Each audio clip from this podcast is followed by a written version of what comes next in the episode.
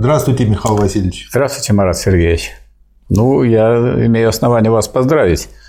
Вот, иногда поздравляешь с чем-нибудь законченным, а сейчас я хочу вас поздравить с тем, что вы приступаете к рассмотрению такого ключевого момента в развитии самого Ленина, который, можно сказать, подготовил его к совершению социалистической революции. Потому что то, как мастерски Ленин организовал, провел, обеспечил проведение социалистической революции, было непосредственно связано вот с этой работой, которую вы держите в руках. Поэтому отсюда и внимание к этому 29-му тому. Поэтому, как мы уже с вами предварительно договорились, мы будем его изучать не только сегодня. Так сказать, да. мы не закончим сегодня изучение 29-го тома. Нам хватит на сегодняшний день и конспекта науки логики Гегеля, который здесь содержится. Да. Здравствуйте, товарищи. Здравствуйте. Михаил Васильевич полностью согласен.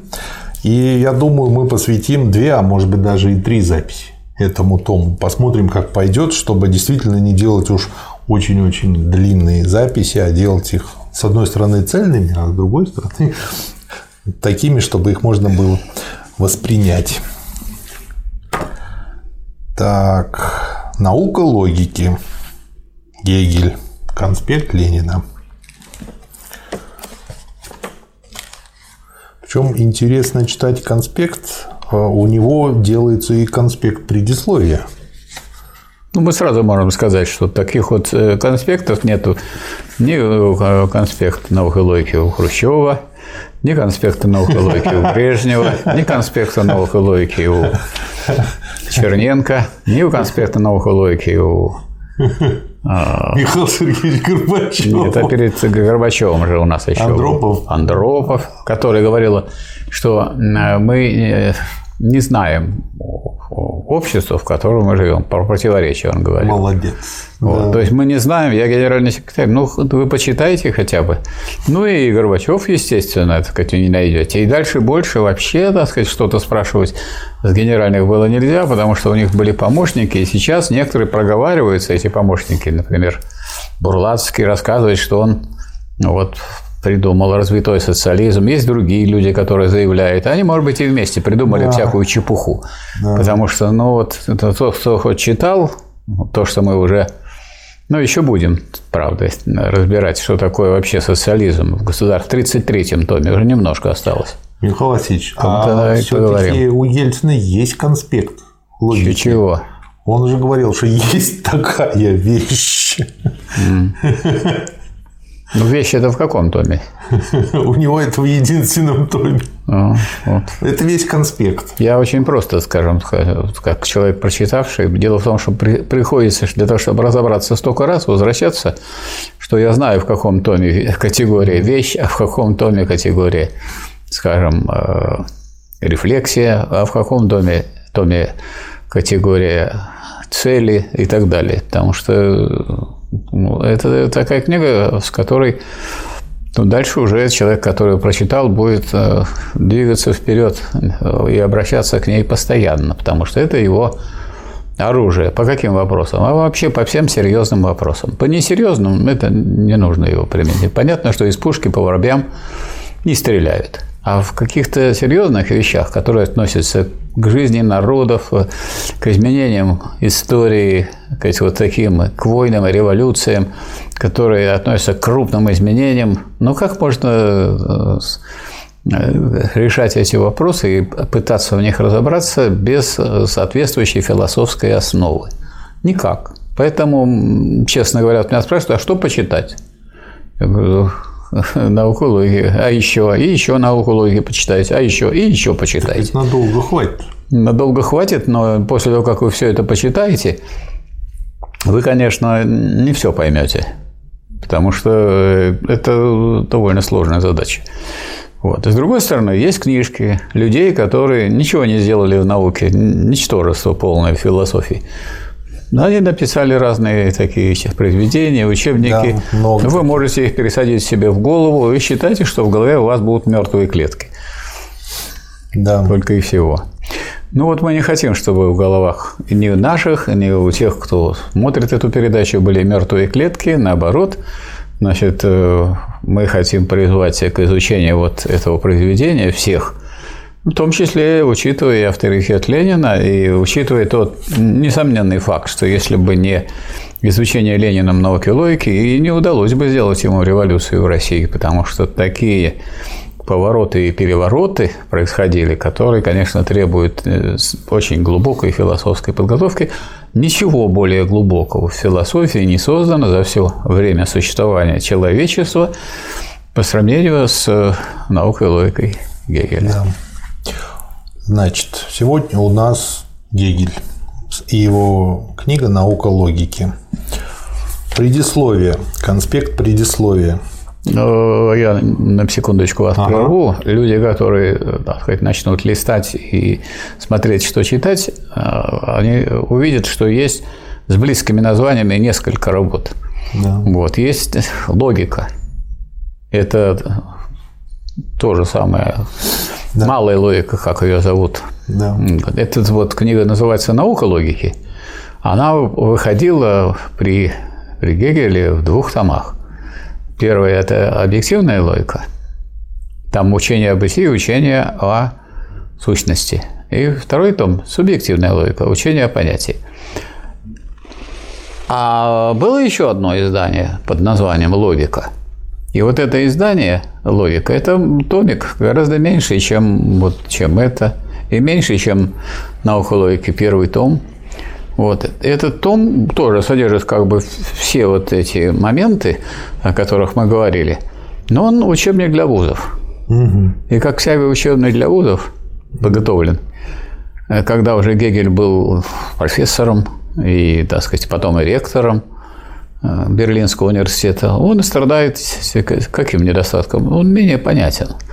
Поэтому его можно читать дополнительно к науке логики Гегеля. он как дополнительный материал хорош. Очень хорош, потому что он позволяет вам закрепить, установить эти связи, потому что связи категории, они как связаны, так они и связаны. Угу. Как ты их хоть подробно разбирай, хоть их кратко разбирай, но изучать Э, по непонятно, по, как изучать по малой логике. Поэтому пусть вас количество страниц не пугает, потому что если вы будете искать книжечку, где еще меньше страниц, есть еще философская пропедевтика. А что такое пропедевка? Пропедевтика – это подготовка. А философская пропедевтика, она в книжке, которая называется «Работы разных лет» Гегеля. И вот он там написал для детей. Детей тоже приучать надо к философии. Ну и там все категории, вот те, которые здесь употребляются, естественно, без всякого выведения, без всякого доказательства, но они там используются. И вот, скажем, если у нас некоторые, когда вот забираются сюда и начинают читать науку логики, им становится страшно, а дети, которые, они уже это слышали, ну, как вот все дети, они же еще не понимают того, о чем говорят. Но они это все называют. То есть они называют раньше, чем понимают. Ну вот для такой задачи, тем более науку логики Гегель написал, будучи директором Нюрнбергской гимназии. То есть он поэтому преподавал, преподавал он знал, детям. как с детьми да. работать. Поэтому он такую для детей сделал. Но если вы э, будете изучать по философской пропедевтике диалектику, у вас детские представления останутся ну, об этом. Ну, хотя бы детские. Детские уже хорошо, да. Ну, привычка уже к этим, эти категории вы слышали, то есть нет, вас не приводит там, скажем, такое, то, что нечто есть в себе, есть и в нем. И уже человек остановился, вытаращил глаза и думает, что это значит. Уже все, да. завис. Завис. Э, в поддержку того, что вы говорите, я могу привести пример с сопроматом когда я проходил сопромат, уже было то ли 55-е, то ли 56-е издание Феодосиевского сопромата. Угу. И я не знаю, по какой причине, какие враги народа это сделали, но издание 55-е было где-то вот такой толщины, не, не толстое, и форматом э, даже поменьше, чем вот обычный книжный, близкий к пятому э, чуть даже еще меньше формат. И в чем была проблема? Вроде бы годовой курс умещается в такую маленькую книжицу, хорошо. Смотришь, там написано очевидно, и формула. И ты чешешь вот так вот репу и зависаешь. И параллельно с этим, слава богу, в библиотеке вуза были первые издания и этого же сопромата 36-го, 39-го годов. Их там несколько сотен было, и все они были зачитаны просто до дыр. Но если взять вот такой толщины книжка, и формата почти что А4. То есть вот такой здоровый гроссбух, как э, «Война и мир» оба тома. И когда его берешь, конечно, кажется, что страшно. Но он читался за неделю, как художественная литература, и все раскладывал по полочкам. Ну, вот э, нам объяснили с самого начала, как вот мы, как студенты, попали на матмех. Я на матмехе учился угу. 5 лет. Очевидно, это легко доказуемо. Это если вы можете легко доказывать, давайте ваше легкое доказательство, угу. и я тоже признаю, что это очевидно. Потом да. следующее легкое и так далее. Поэтому, если эти все доказательства поубирать, ради, так сказать, краткости, что получается? Получается это бездоказательное утверждение, которое, ну, я не знаю насчет других голов, у кого-то может такая память хорошая, что он может запомнить всякую дребедень. Я, например, могу запомнить, как одно из другого выходит, и тогда я могу запомнить и то, что получилось, и то, из чего вышло, потому что они тогда находятся в такой связке. Ну а как запомнить вот то, что просто вот говорится – и без всякой логики, без, всяких, без всякого выведения. Поэтому, если уж говорить, что интересное в той книге, которую мы рассматриваем, mm-hmm. о чем будем говорить, это выведение. То, что мы будем сегодня говорить, ну, поэтому в известном смысле имеет некоторый дефект. Какой? Ясное дело, что мы выведение не сможем провести. Поэтому мы больше похожи на вот эту книжку, будет наш ролик, где есть сопромат. То есть наша задача сегодня состоит не в том, чтобы э, показать, как от этого серебряного переходим вот к этому золотому, от этого золотого к этому платиновому. Угу. Вот. А наша задача будет указать, что вот тут есть и золото, и платина, и серебро, и другие драгоценности. То есть в науке логики содержится такой набор э, великих сказать, категорий, в которые используются где? Везде. Везде. И э, я думаю, что у каждого, кто с этим познакомится, вот хотя бы с тем, что изучал Ленин, должно возникнуть нормальное человеческое желание разобраться в этом самому, да. чтобы это не надо было просто запоминать. Потому что вот просто запомните, вот нечего там рассуждать, вам дали книгу сопромат, там краткую, вот сидите и долбите, и зубрите. А вы вот вывернули, а вы вот, а вы вот вывернулись и стали читать подробно. Поэтому я, э, совершенно понятно, что выведение – это дело самостоятельного изучения.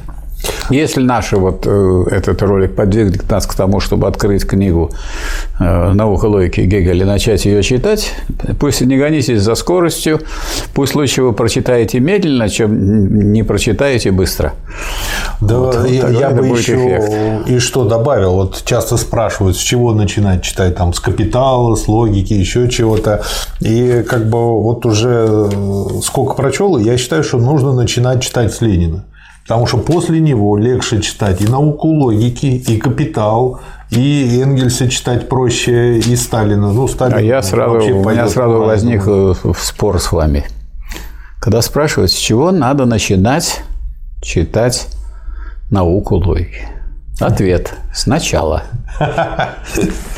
Это будет следовать, это будет не противоречить тому, что с Ленина. То есть Ленин э, вас к этому должен подвигнуть и подсказать, что это не такая книжка, которую можно выхватить из середины и запомнить. Это такая книжка, которую, которую нужно читать сначала и не пропускать.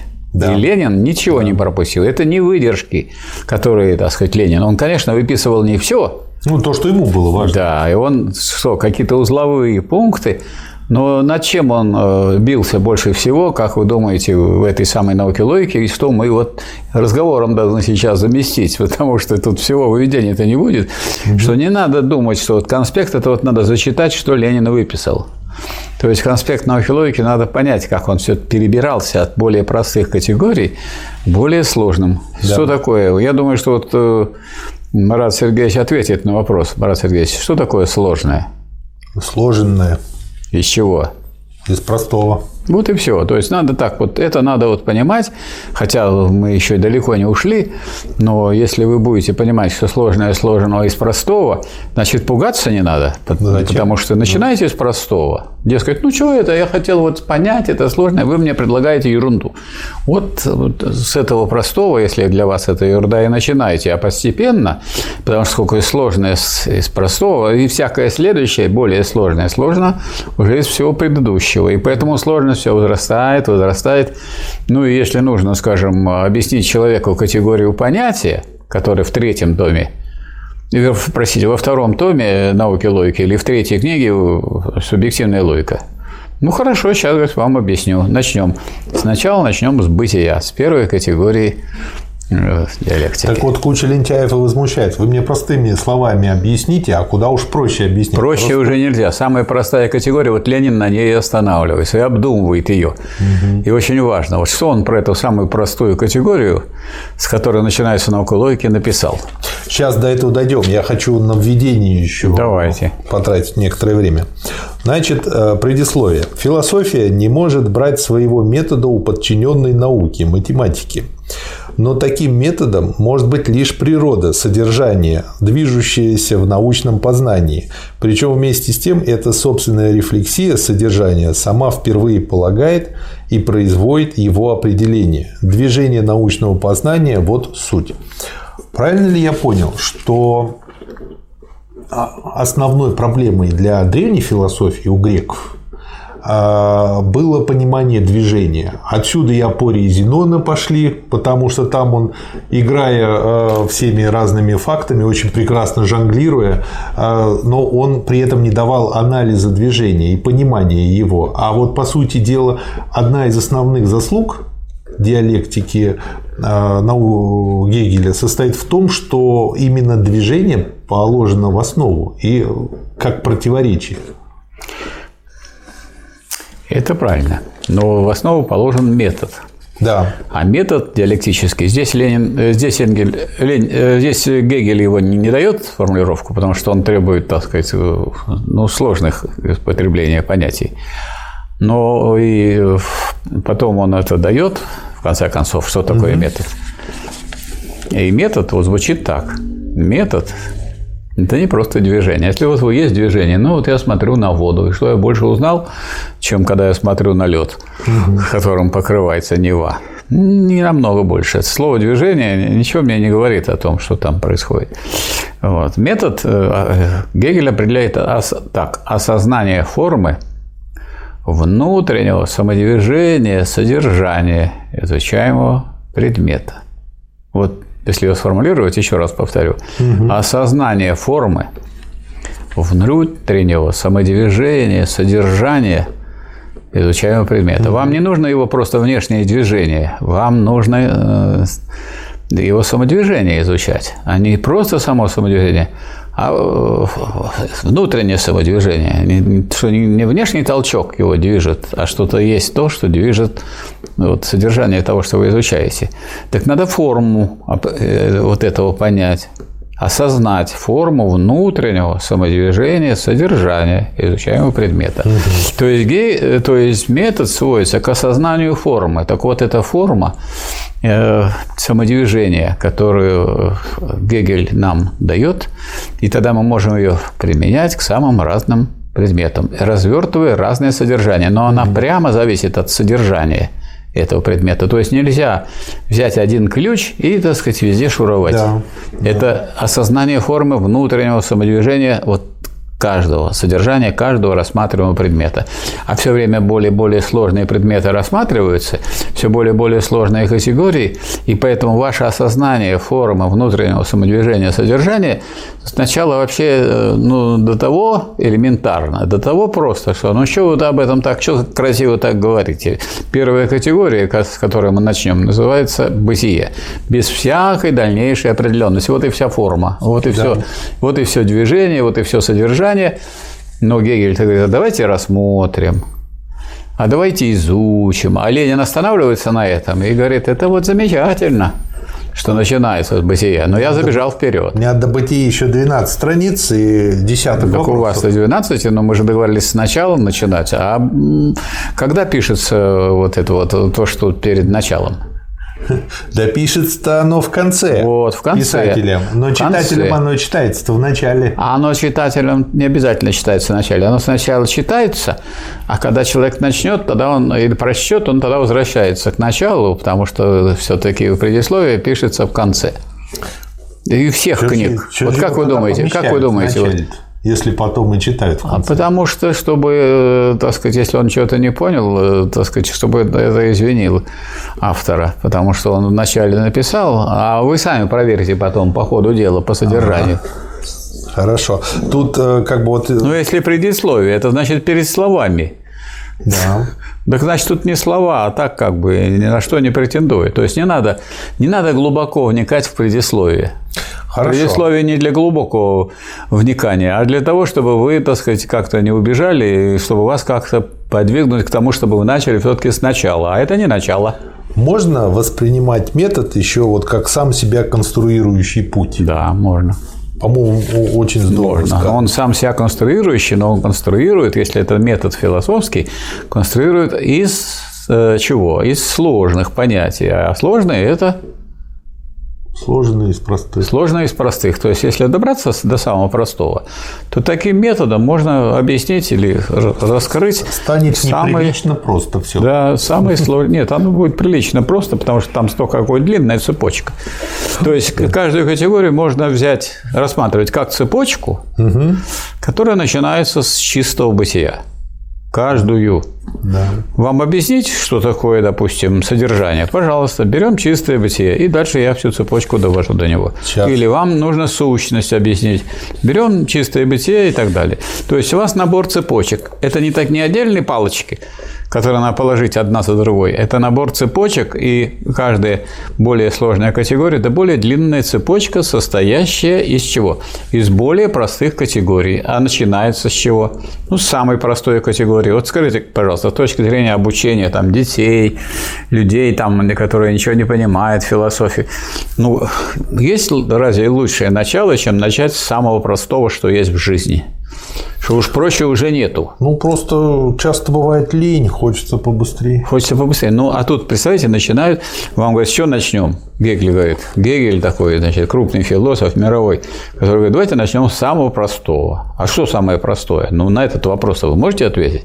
Ну, вот мы к этому и подходим. Да. Через предисловие. Да, сейчас осталось мало, почти подошли. А дальше я тут для себя в предисловии пометил то, что мышление у Канта, оно разъединяет, а мышление у Гегеля, оно по сути соединяет.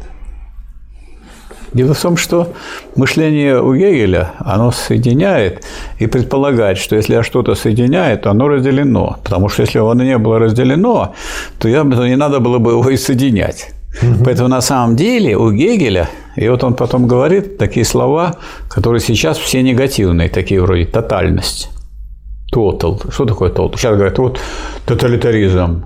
Что это такое? Что такое? Смотря какой тоталитаризм. Если Нет, всем смотри. тотально по шоколадке, я не против. Так вот, total – это не всем. Total – это не всем. Total означает целое. Mm. То есть Гегель изучает целое. А если вы берете какие-то из, э, из целого, сказать, вытаскиваете кусочки, угу. кусочки. То есть вам принесли батон с изюмом, вы изюм выкорпали. Угу. Или вам булки хотелось, а изюм вы не любите. Вы вы, угу. выбросили этот изюм или отдали кому-нибудь приятелю, и потом намазали батон, разрезали на две части, колбасу положили и съели. То есть а total означает, что надо все это целое так и видеть. Они теперь неразрывны, все категории самые простые. Начнете рассматривать самую простую категорию, и ваше рассмотрение приведет к вас к более сложной. Вы начнете эту сложную категорию рассматривать, придет более сложной. Но все же можно отмотать назад – и я думаю, всем понятно будет, без всякой какой-то особенной диалектики и без особенной философии, что если я от, сам, от сложной категории перейду к простой, а вы уже рассказали, как они выводятся одна из другой, то просто задача состоит в том, что не спеша, так сказать, подниматься все более и более по этим самым ступенькам философским. А если подниматься по ступенькам, ну, а другой дальше прошел, вы прошли меньше. Ну, и вы знаете философию, и он знает философию. То есть, есть люди, которые отличаются просто потому, какой философский, так сказать, какой путь они философски прошли. Ну, одни прошли больше, другие меньше, но все знают целые. Они все шли к этому целую, как целое сложное, состоящее из простых. То есть все они в этом смысле товарищи, и все они в этом движении. И они не могут, так сказать, один не может смотреть на другого свысока, потому что ну, он просто дальше прошел сказать, в своем движении, и больше ничего. Старый... А если Ян везде имеет предметы, это вот представляете себе, вот ребенок к нему приходишь, он в комнате, у него все игрушки тут разбросаны, и все они отдельно. Хотя он-то как раз берет машинку и пытается что-то открутить и разобрать. А есть еще обратный процесс – собрать. Ну вот если ребенок разбирает, это называется анализ, да, то Гегель синтезирует. Но он синтезирует не просто из чего состоит, а он синтезирует каждую более сложную категорию из более простых. Это сложная задача. Это философия билась 2000 лет, чтобы это все распределить, эти категории. Но они так по отдельности и стояли. А сделал это один человек. И после него никто это не сделал, поэтому ни Маркс, ни Энгельс, ни Ленин не заменили своей философии а вот эту логику. Как зачем? Ну, если бы он был, не был изобретен, а вот он да. уже сделан. Поэтому это вот, как есть в науке говорят, это навсегда. Старой логики перехода нет развития понятий мышления, нет внутренней необходимой связи всех частей одних в других. Да. И э, дальше вот э, Ленин помечает, что очень важно, а это вот что значит, по-моему, первое, необходимая связь, объективная связь всех сторон, сил, тенденций и так далее данной области явлений. И второе, имманентное происхождение различий, внутренняя объективная логика эволюции и борьбы различий и полярности. Вот ну, вот тут надо слово имманентно, может, некоторые да. не знают. Имманент – это внутренне присущее, не то, что принесли со стороны и вот э, начинает так двигаться. Присущее. Внутренне присущее. Да. Значит, самому, если внутренне да. присущий. То есть, имманентная связь, а не такая, что, дескать, давайте это свяжем, давайте это завяжем, давайте это положим рядом. От природы своей связан. От природы, природно. Да. А, вот обыкновенно в диалектике видят лишь внешнее и отрицательное действие, не принадлежащее самой вещи, вызываемое только тщеславием, как некоторой субъективной страстью колебать и разлагать прочное и истинное, или видят в ней действие, приводящее к ничто, как к тщете диалектически рассматриваемого предмета. То есть это как раз вот он цитирует э, недостатки до гегелевской диалектики. Охватить противоположности в их единстве. Логика похожа на грамматику тем, что для начинающего это одно, для знающего язык и языки, и дух языка другое. Она есть одно для того, кто только приступает к ней и вообще к наукам, и нечто другое для того, кто возвращается к ней от них. Что я себе здесь пометил? Для себя. Ведь э, мы сейчас потихонечку выстраиваем систему обучения для людей, которые изучают диалектику, марксизм, ленинизм. И когда человек начинает изучать неродной для себя язык, ну, для меня это английский, например, то в первую очередь он учит э, какие-то вот такие правила грамматики, синтаксиса, пунктуации, и ему нужно их просто зазубрить, а потом он начинает очень коряво, с кучей ошибок, учитель все время его поправляет, строит предложения, учится общению. Но после того, когда он достиг определенного мастерства, а на это по статистике обычно требуется два года, причем два года в разных дисциплинах. В музыке два года, в изучении иностранного языка два года нужно учить его достаточно регулярно, чтобы выйти на тот уровень, когда ты уже начинаешь получать удовольствие когда начинаешь овладевать им в полной Давайте мере. три сделаем года, а то как-то двоичная система получается, а у Гегеля все троичное. Но у него же все равно ну, на третий, ну, на третий год уже лучше же он будет знать. Да, да. Вот. И... Итогом-то двух лет будет третий год все-таки. Да. Он в третьем году сможет только пользоваться. Тогда же он уже забывает это. вот эти правила, в кавычках Нет, забывает. Он, То есть он, он правила забывает, а пользоваться уже умеет. Да.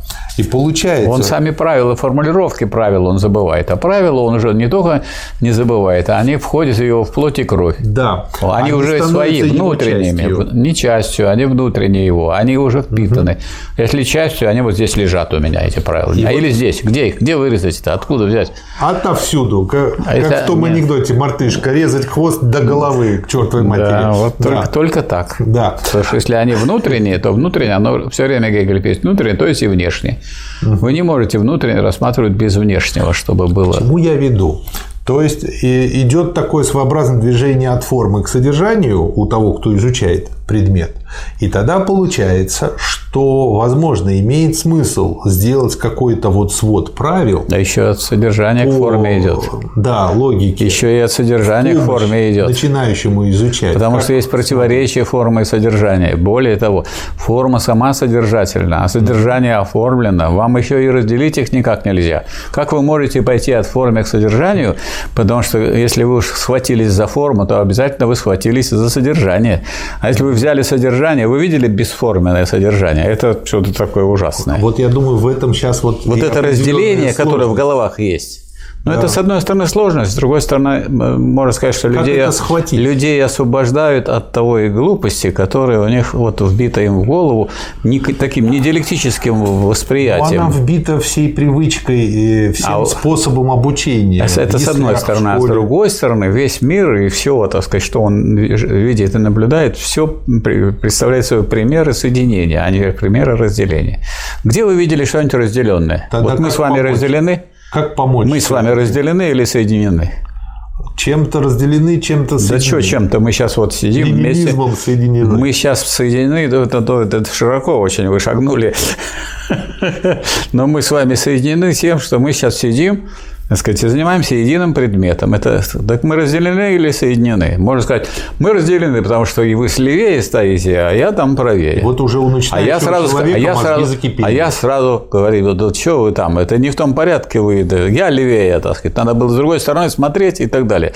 Но внутренне-то мы соединены, а вовсе не разделены. Михаил. Можно говорить о разделении без соединения нельзя, но, Михаил Васильевич, получается, что метод обучения такой, как возгонка. То есть было твердое состояние, минуя жидкое, сразу в газообразное. Не сразу, мы сразу людям Хомяка говорим, мы людям говорим, мы, значит, все сразу, забудьте это все разделение без соединения. И забудьте соединение без разделения. Вот даже если вы режете колбасу ножом, это что? Ну, колбаса это уже не диалектическая Нет, вещь. почему не Это механистически Нет, такого. Диалектика остатки. – это всеобщая наука, она обо всем. Нет, я про колбасу. Если вы режете колбасу ножом, это вот два куска, когда вы режете, соединены или разделены? Они в процессе. Что значит в процессе? Так они соединены или разделены? В процессе. Ну, соединены? Вы по очереди, по отдельно отвечайте. Они соединены, если они их режут, если разрезаем. А половину уже, до половины дошел. Соединены? Чем они соединены? Той частью, что не разрезаны. Да? А если я вот до конца дорезал, и они уже, соединены? Уже разъединены. Нет. Но нож-то еще их соединяет. Как же вы нож-то не заметили? Ну как вы? Я же вот говорю, я что говорю, ре... я говорю, мозги. режем, режем. Кипят. А вы все, а вы все как-то вот как так вот нож не увидеть просто. Так он их соединяет. Почему? Потому что тот, кто изучать диалектику, у, них, у него потом это будет в подкорке, что если соединяют, значит разделяют. Если разделяют, значит соединяют. Если... Наш вот этот с вами занятие разделяют или нет? Разделяют. Вы левее меня сидите, а я правее. Но они нас, это вот то, что мы вместе сидим, соединяют, соединяют. Можно разве рассматривать соединение без разделения? Нельзя. Вы не найдете нигде. Почему женщины так боятся разводов? Как чего боятся? Они не знают диалектики. А они позволят им выйти за другого. И еще я понял, э, почему раньше а потом, а потом, а потом как бы она не расходилась, или даже все это когда оформят, все равно скажут, она ранее была э, такой-то. Сейчас она Иванова, а была Петрова.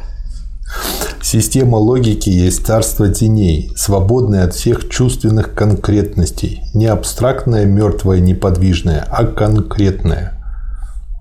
А что значит конкретное? Потому что знание всегда конкретное. А что значит конкретно. Так, вам, ну, вы человеку простому-то объясните конкретно это что? Все подробно надо объяснять? Это имеется в виду? Нет. Нет, ты туда не надо лазать. Вы Конкретно зачитали надо объяснять. Что значит конкретно? Вы простому человеку объясните. Вот перед вами сидит простой человек. У него уже мозги вскипели. А вы ему Почему хотите вскипели? просто Они не вскипели. Вы мне хоть как-нибудь расскажите, что такое конкретно. Я, я все-таки слова. Значит, соответствующее. То есть понятие соответствует предмету. Вот, а значит конкретное, а конкретное это значит, э, это значит вы ни от чего не абстрагировались. Вы от- ни- ничего не отбросили. То есть вы берете в том виде, в каком оно и есть. Вот что значит конкретное. А когда мне начинают объяснять так, что сразу по дороге этого объяснения выбрасывают там, начало, конец, середину, внутреннее содержание, движение и дают мне что-то безжизненное тело раздавленное. Как можно это воспринимать? То есть э, вопрос стоит вот, в плане изучения науки логики. Вы хотите получить в результате вашего познания живого, живое в голове, но уже выраженное в понятиях. Или после этого изучения у вас мертвечина пойдет в вашу В голову. виде полочек, шкафчиков. В шкафчиках в них будут все произведения там, и понятия Рассортированы. разложены в деревянных шкафчиках. Только эти деревянные шкафчики пересядут в вашу голову, и там у вас деревянные будут. многие люди и мысли у вас будут деревянные. И это все, и это все Гегель ругает метафизикой, схоластикой. А вот нужно, чтобы было это все неразделимо. Вот там ничего разделить нельзя. То есть можно Да. э, куса- читать э, кусочки, но э, надо читать подряд, ничего не пропускать в науке логики. Если вы хотите схватить вот это, что ничего так сказать, не может отойти от другого, чтобы эта связь не осталась. Если ну вот вы, так сказать, можете вы оторваться от своих родителей. Как вы можете от них оторваться, если уже ваше отчество, отчество уже говорит, вы же Марат Сергеевич, значит, о чем речь идет, когда говорят Марат Сергеевич? О вашем отце. Но если есть этот самый у вас отец, значит, и мать у вас есть. Ну, так вы как-то можете говорить об, об отце без матери? Вы, вас что, отец родил? Или, или вас мать родила? Матери можете позвонить, сообщить, что жив-здоров? То есть, Могу. ну вот, э, то есть как раз то, что, э, можно сказать, что не Гегель-то разделяет, а Гегель пытается вот это вот все разрушенное, разбитое на части, все в осколках собрать и снова людям обратно подарить, но в целом виде. Целое – это тотал. Поэтому некоторые говорят, ну это, это тоталитаризм. Но тоталитаризм это, это взгляд, который заставляет нас смотреть на все как на целое, а не на куски разорванные. Разорванные даже неправильным изучением и неправильным пониманием. Дайте я выясню, это бумага или нет. Сейчас рвану. Если разорвется, значит бумага. Если не разорвется, значит стальное. Так можно все попортить. Можно. Бытие. Да. Первая книга. У Ленина э, нету, собственно говоря, про вот эти первые самые категории, бытие, ничто тут в конспекте, ничего есть, особенного есть, такого есть, нет. Ничего, есть особенное там. Есть. Есть у него дальше про определенное бытие. А вот, Ну, я имею в виду да, про есть. самое первое. Не нашел. Про самое первое есть. Ну, где? Нет, про бытие. Ну так вы уже определенность качества да, читаете. Вы вот. что делаете? Ну тут нету. Так вот с чего следует начинать науку? Тут он пишет о том, что он выкидывает боженку и читает материалистически. А вы боженьку тут и что ее выкидывать? Какая боженька? С чего начинает Ге- Гегель? С какой категории? Бытие. Какое? Чистое. Да. Ну, вот и вывод. Вот и вывод. Я вообще стараюсь читать Гегеля материалистически. Гегель есть поставлен на голову материализм по Энгельсу. То есть я выкидываю большей частью боженьку, абсолют, чистую идею. А вначале разве есть там абсолют, чистая идея. Как, вы как можно читать вот Гегеля не материалистически, если вы начинаете с чего? С бытия. Ну, так а у кого бытие первично? Тихо, тихо. У, кого бытие первично? Материалистов. И что вам еще надо? То есть, что-то вы что пристали к Гегелю, что вы на него напали? Он начинает, он прямо вам, материалист, он, я, говорит, сам-то идеалист, но я не могу начать с идеи. Потому что идея, черт тебя знает что, это будет третий том у меня. А с чего он может начать, Гегель, если он идеалист даже? Все равно может начать только с бытия. И понятно, а что, конечно, легко Ленину потом читать с, э, читать его и излаговывать материалистически, он начал с того, с бытия. Бытие первично, сознание вторично. Но бытие – это первый том, Объективная логика. Правильно. А второй том – субъективная логика. Что тут такого сложного читать его материалистически? Вот читать Гегеля идеалистически сложно. Я читаю как ребенок, как в том анекдоте про аборт. Просто в конспекте Ленина на странице 92-93, собственно говоря, да. про бытие нет. Но звучит, он говорит, отмечает, там, Нет, он же, отмечает. Что звучит-то вполне материалистически. Это да. Ну вот. Но это не про аборт. Вот. Следующая э, часть конспекта уже сразу определенность, качество. И тут он отмечает о том, что, в общем-то, еще у Гераклита было все течет, все меняется, все есть становление. И э, если посмотреть... Вот сразу вы как-то сразу вы диалектическую сторону того, что говорил Гераклит, и выбросили. Если оно все меняется, то это угу. только одно положение. Но а противоположное как бы... Остается собой. Вот. Вот тогда, ну, я если... просто думаю, что все знают эту цитату. Нет, нет, все идут или это скажут, или это. Все-таки все э, заслуга Гераклита в том, что он рассмотрел противоречие. А противоречие ну, выражается двумя противоположными утверждениями. Если я хочу сказать, что вот Нева течет, это что значит? В ней меняется А. Вода угу. вода. Вот она да. приходит из Ладожского озера и вытекает в Финский залив. Б. Все время меняется русло. Вы стояли у берега, пойдите к Петропавловской крепости, посмотрите, там песчинки все время перемещаются. Даже если одна песчинка переместилась, русло изменилось? Нет. Как нет? Как нет, когда песчинка вот была тут, и там. Ну, вы что? Это, это что вы, вы что? Вам что, прибор для этого нужен? Что не видите, как песчинки, прибор вот их как нужен, перекатывает? Не, вот у вас прибор, прибор, вот прибор, смотрите, уже песчинки видны, как они передвигаются постоянно. Это раз. С другой стороны, так а река осталась? Осталось. Нева осталась. Да. Ну и что, когда вы сделали в гранит одели Неву, она что, перестала быть Невой? Нет. Ну так что, значит, вообще вы все время нажимаете на эту самую, на то, что она меняется. А почему? Она ведь не так меняется, чтобы не осталось, а так меняется, что остается. После того, как сделали в гранитную, так сказать, одежду у него одели, она что, хуже стала оставаться? Она еще лучше стала оставаться. Она не стала вот так просто меняться, потому что некоторые реки, так сказать, вы знаете, что они да, так ходят русло. и сильно меняют русло и расходятся. А здесь и так у нас она и так разделена на малую Неву, малую Невку, Невку, среднюю Невку и так далее. Да, Поэтому ну, мы одели ее в гранит, и, от этого, и это, благодаря этому она остается Невой в том числе. Ну а если бы мы ее даже не одели, она все равно остается Невой. Волга остается Волгой на всем своем протяжении, и русло ее, конечно, постоянно меняется. То есть диалектика начинается только тогда, когда человек усвоит вот это высказывание Гераклита. А люди, которые э, не понимают диалектики, они первое, что делают, они неправильно сформулируют то, что сказал Гераклит. Гераклит же сказал, что оно и остается, и не остается. Да, но это точно так же, как часто цитируют про общественное вот, бытие. Когда я вот говорится, все течет, все изменяется. Если течет и изменяется, а первое это слово какое было? Первое слово какое я сказал? Все течет. Да. Ну какое первое слово было? Все. Ну так все это и есть, оно остается. Вот это слово олицетворяет, это же все. Книга остается. Сколько вы ее не читали, и как бы вы там не чирикали, и как бы вы над ней не измывались, она книга-то остается. Но, все равно пока вы не, не разорвете. что остается собой, потому что не все так глубоко читают слово все. Ну, вы же настроились на изучение диалектики. Ну, вот то, что я настроился, у меня же мозгов не Ну, Гералит, Гераклита же вам притащили.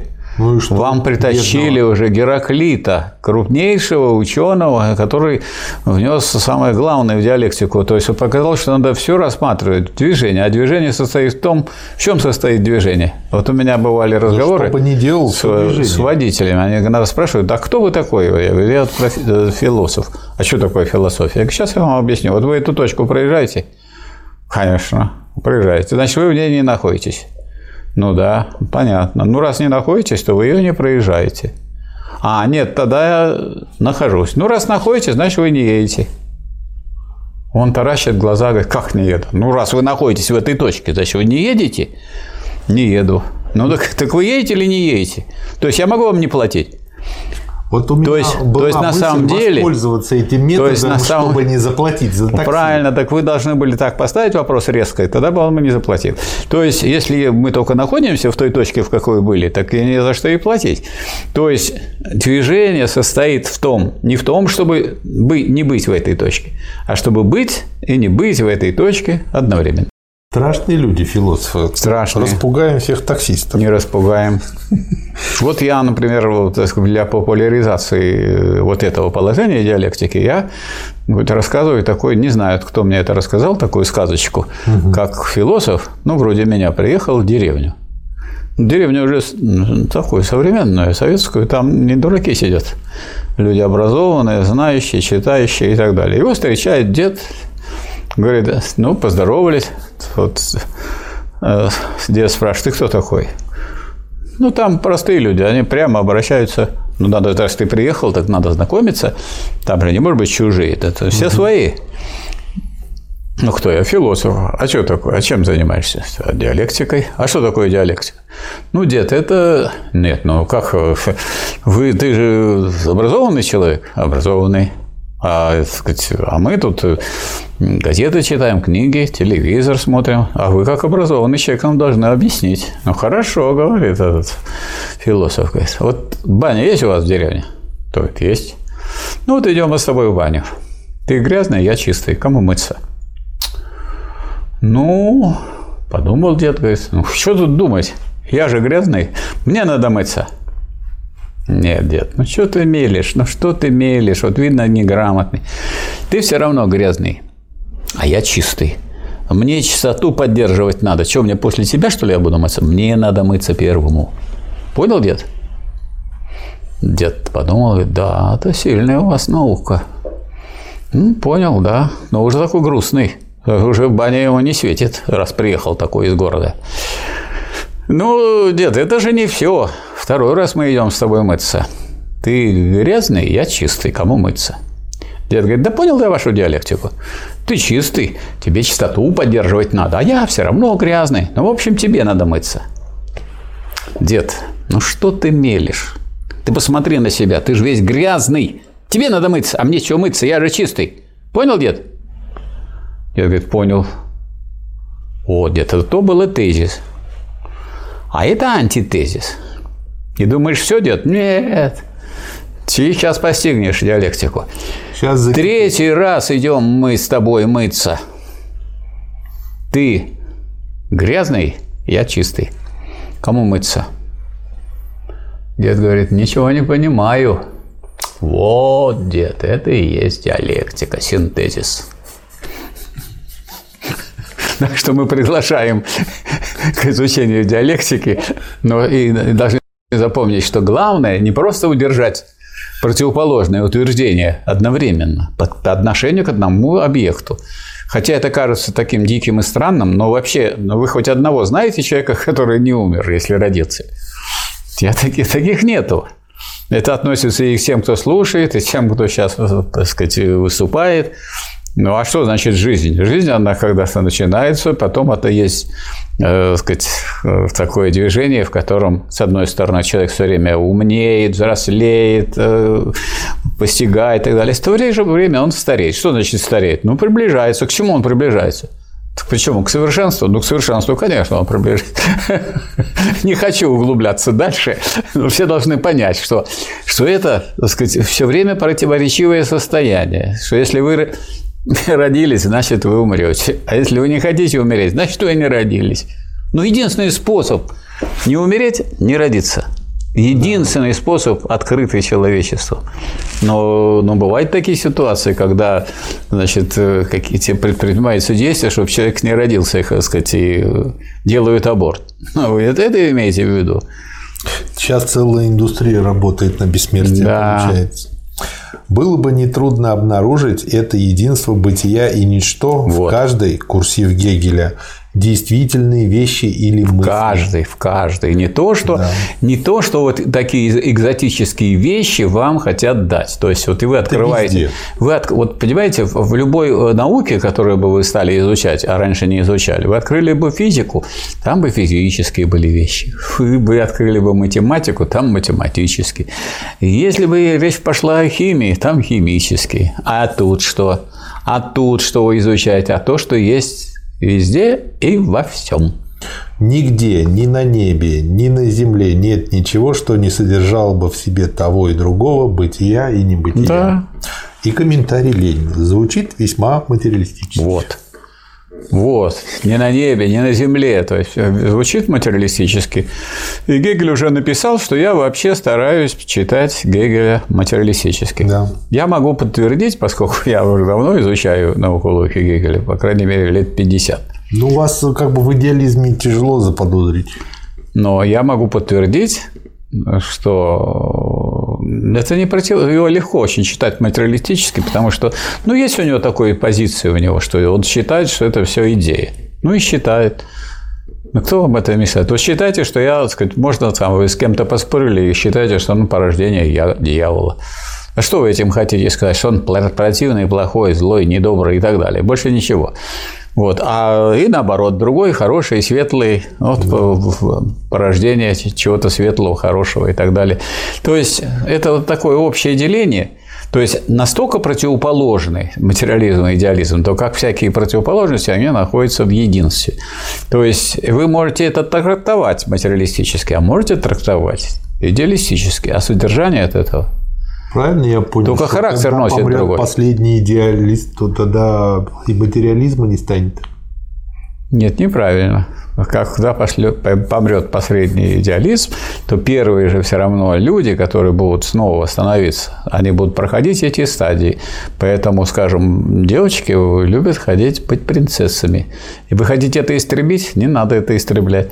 Они красиво будут одеваться и на праздник стараться хорошо себя украсить. То есть начинать будут с идеализма, окончать, окончать материализм. материализмом. То есть то, что человечество проходило в течение тысячелетий, ну вот сейчас нынешние школьники проходят за очень короткий срок, и они все уже материалисты. И никак обратно этот материализм из них, так сказать, уже не, не, не выбьешь. Ох, из них много чего не выбьешь. Очень... Э, нам много не надо, нам нужна всего лишь истина, одна. Или у вас другие какие-то запросы? Истинную нам бы получить, и все. Хотя бы, да. Да. Э, хорошая цитата о софистике и диалектике. Софистика есть рассуждение из необоснованной предпосылки, принимаемой да. без критики и необдуманно. То есть само рассуждение может быть логически стройным. Да, а главное, вот посылка... чтобы вы не заметили, что я вам подсунул начало. Да, да. А диалектикой же мы называем высшее разумное движение, в котором такие кажущиеся совершенно разделенными определения переходят друг в друга через самих себя, через то, что они есть, и предпосылка снимается. Да, она не выбрасывается, а снимается, то есть отрицается с удержанием. То есть получается как бы вот такой контур обратной связи, как бы как вот такое зацикливание в каком-то виде. Ну, вы хотите взять и применить э, термины из техники. А зачем? Ну, ну так а зачем? Это, Вам... как бы, я испорчен этим с детства. В смысле техникой. Ну хорошо, а почему вам не, не взять вот те слова, если снимается? Вот вы кепку снимаете, что она пропадает, что ли, кепка это? Ну, если нет. я кепку снял, что случилось нет, с кепкой? У меня боевая у вас кепка. кепка... Нет, у вас кепка для чего существует? Вообще, для чего вы купили кепку? Для снятия. Нет. Судя по тому времени, Нет. что она проводит не на Неправильно. голове, для того, чтобы она лежала. Вас не, не интересует время. Вам надо, чтобы мозг ваш не простудился. Замечательный. Вам беречь его надо. Вы купили кепку, чтобы сберечь мозг. Я неправильно говорю? Правильно. А сколько там времени? Может, вы застудите его в 30 градусов вышли, и после этого у вас менингит, и все пропал человек. И никакие уже занятия не будут. То есть, ну что значит, я снял кепку? Вы ее выбросили? Нет.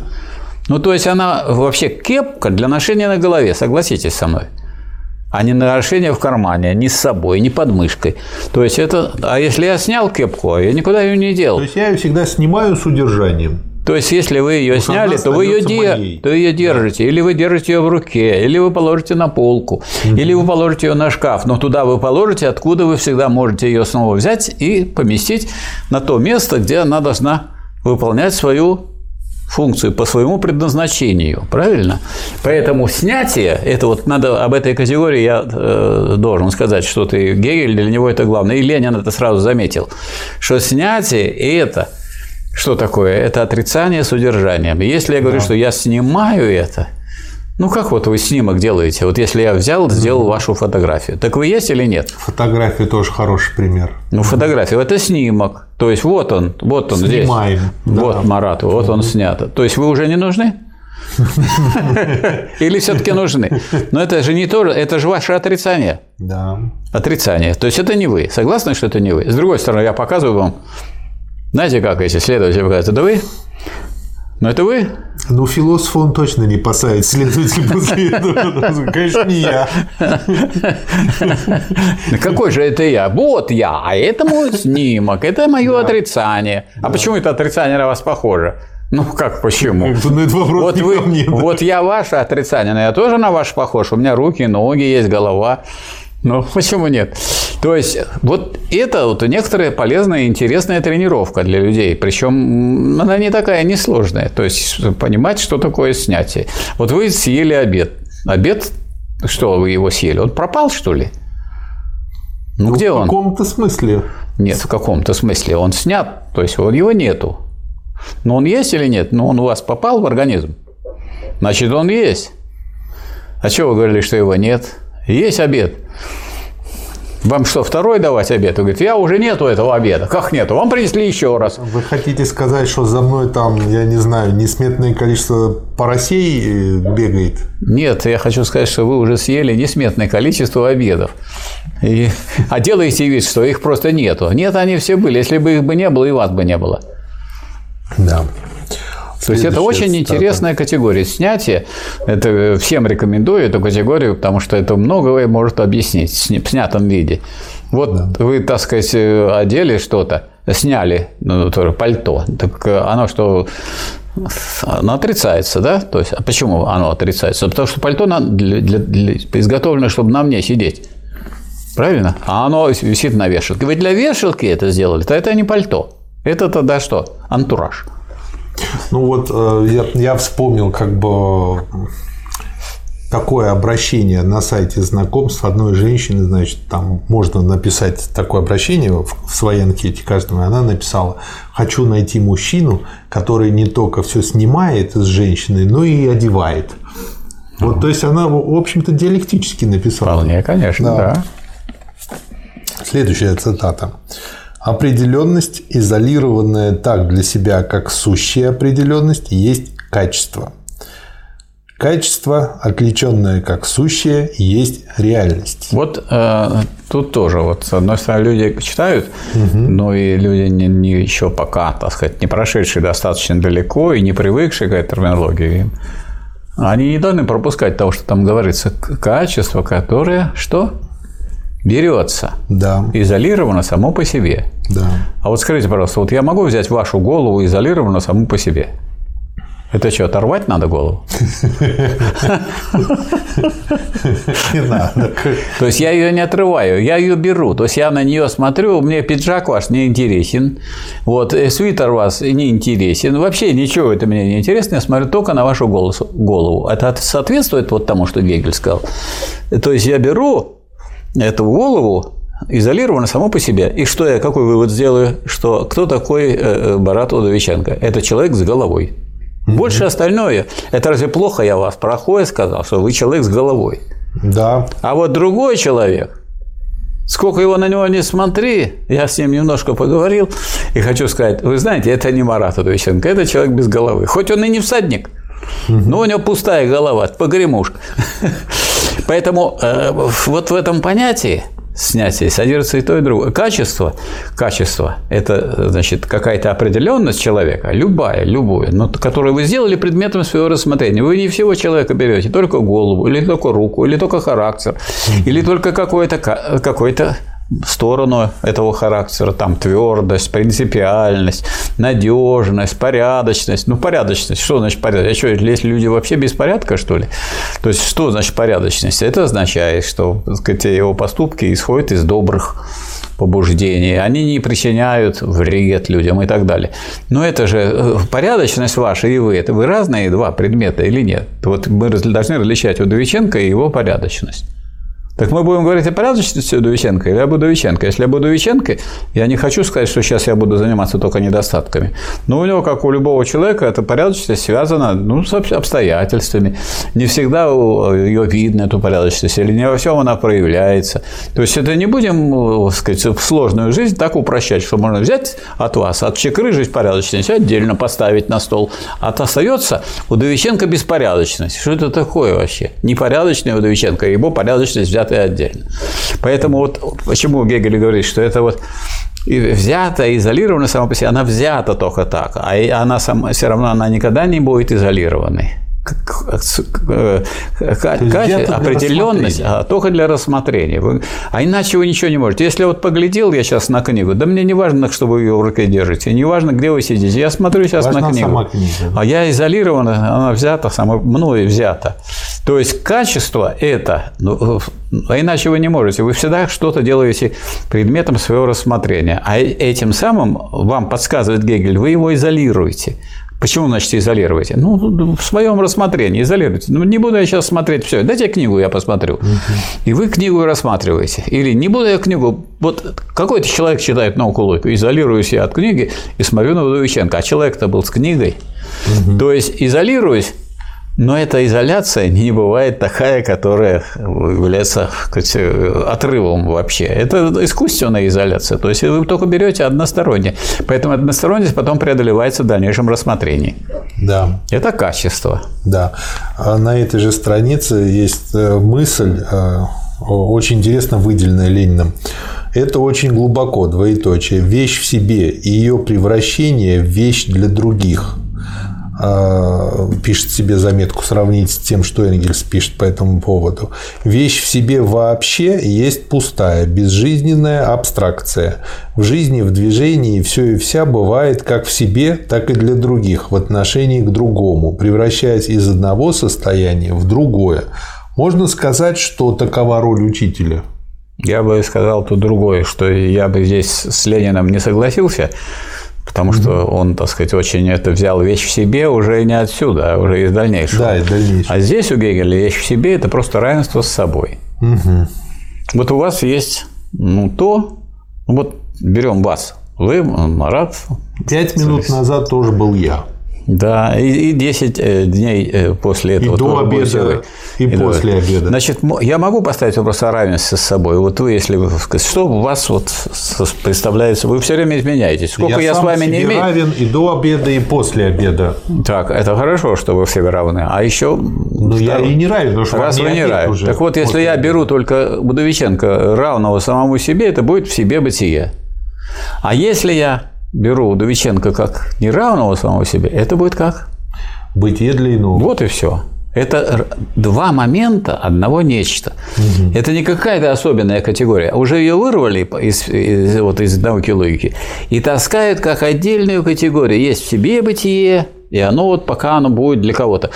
Но во всем есть равенство с собой, и во всем неравенство с собой, во всем живом. Я имел в виду, можно ли вот так вот выразить э, процесс обучения, когда учитель э, вот это в себе бытие, свое знание передает его и делает бытием для иного. Для он ученика. сначала его делает бытием для иного, угу. иначе он не может передать. Угу. Потому что он, я есть, это знание у меня есть, оно у меня остается. Да, а вы да. тут при чем? Вы что захотели? Ну, оно у него просто. Я хотел а. сказать, что оно у него есть. Есть. Это знание. Да, да. вы это, вот это его все бытие. бытием он делает его бытием для иного. А, и тогда это то, что было бытием для иного учителя, становится путем усвоения. Бытием в себе, если усвоится, оно может даже не все усвоиться. Бытие в себе ученика может поменьше, чем то, что ему давали. Угу. Или похуже, а иногда и поярче. Да. По-разному. А потому а, что... а иногда и совсем по-другому. Да, бывает и так. Да. То есть себе по себе это момент, а вот это очень важная категория, момент, это то, что неотделимо, то, что нельзя отрезать, то, что только можно рассматривать, но это рассмотрение тоже не вполне так сказать, правильное. То есть надо все время как бы временно это рассматривать, что вот, э, вот э, вы пришли в сером костюме. Что из этого следует? Что это вот это момент, костюм. Вы можете в черном прийти, а можете и вообще снять пиджак. То есть как можно? Вот это бытие для иного. Угу. Вот. Но будет другое иное. Но совсем освободиться от бытия иного не, не получится. А дальше тут... И вот Гегель, Ленин здесь угу. постепенно входит в эту лабораторию. Постепенно.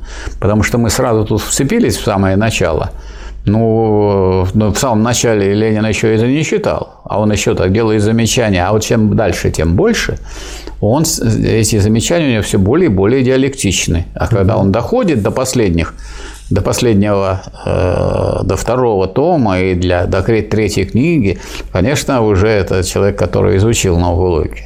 И это же будет с каждым, потому что каждый, кто читает, он идет по этой дороге от простого к сложному. Самое ну, первое правило любой методики, любого обучения состоит в чем?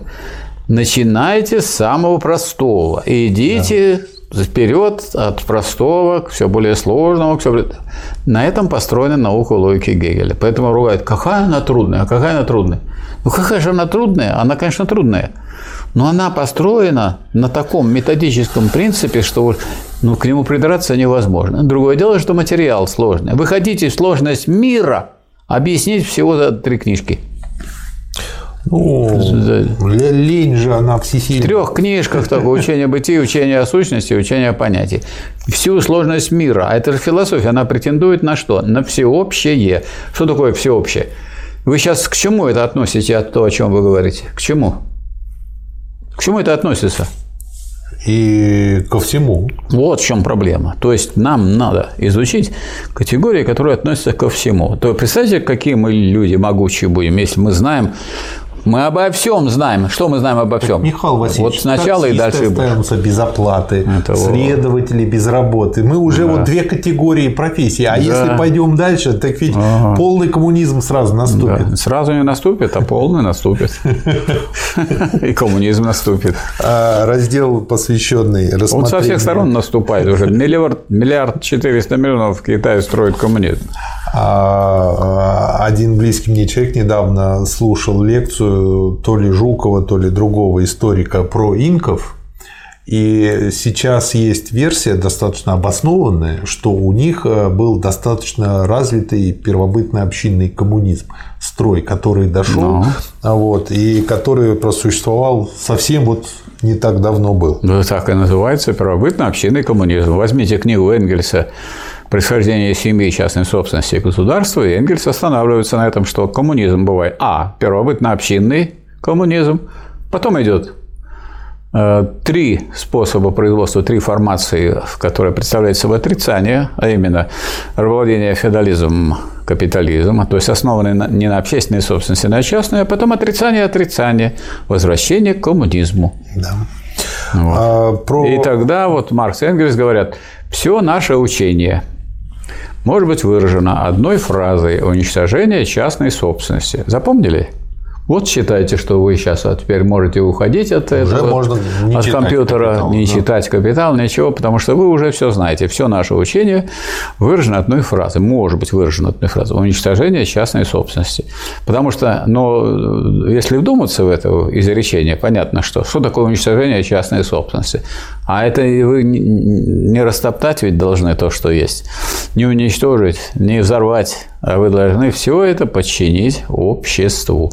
Уничтожение частной собственности возможно только через то, что у вас есть новая общественная собственность, но не такая, как в первобытном коммунизме, а это общественная собственность на все те богатства, в том числе на средства производства, которые созданы за все время существования человечества. Вот что такое уничтожение частной собственности. И все равно можно одной фразой это выразить.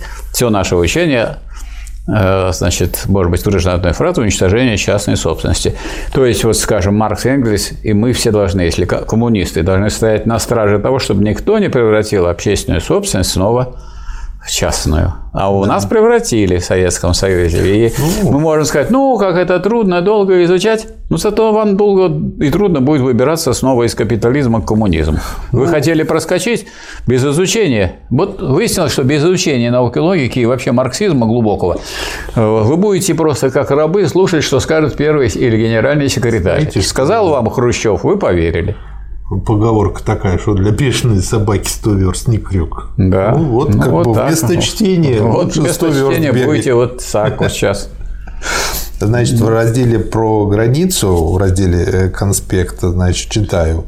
Остроумно и умно. Понятия, обычно кажущиеся мертвыми, Гегель анализирует и показывает, что в них есть движение. Конечный, вопросительный знак, значит двигающийся к концу. Нечто, вопросительный знак, значит не то, что другое.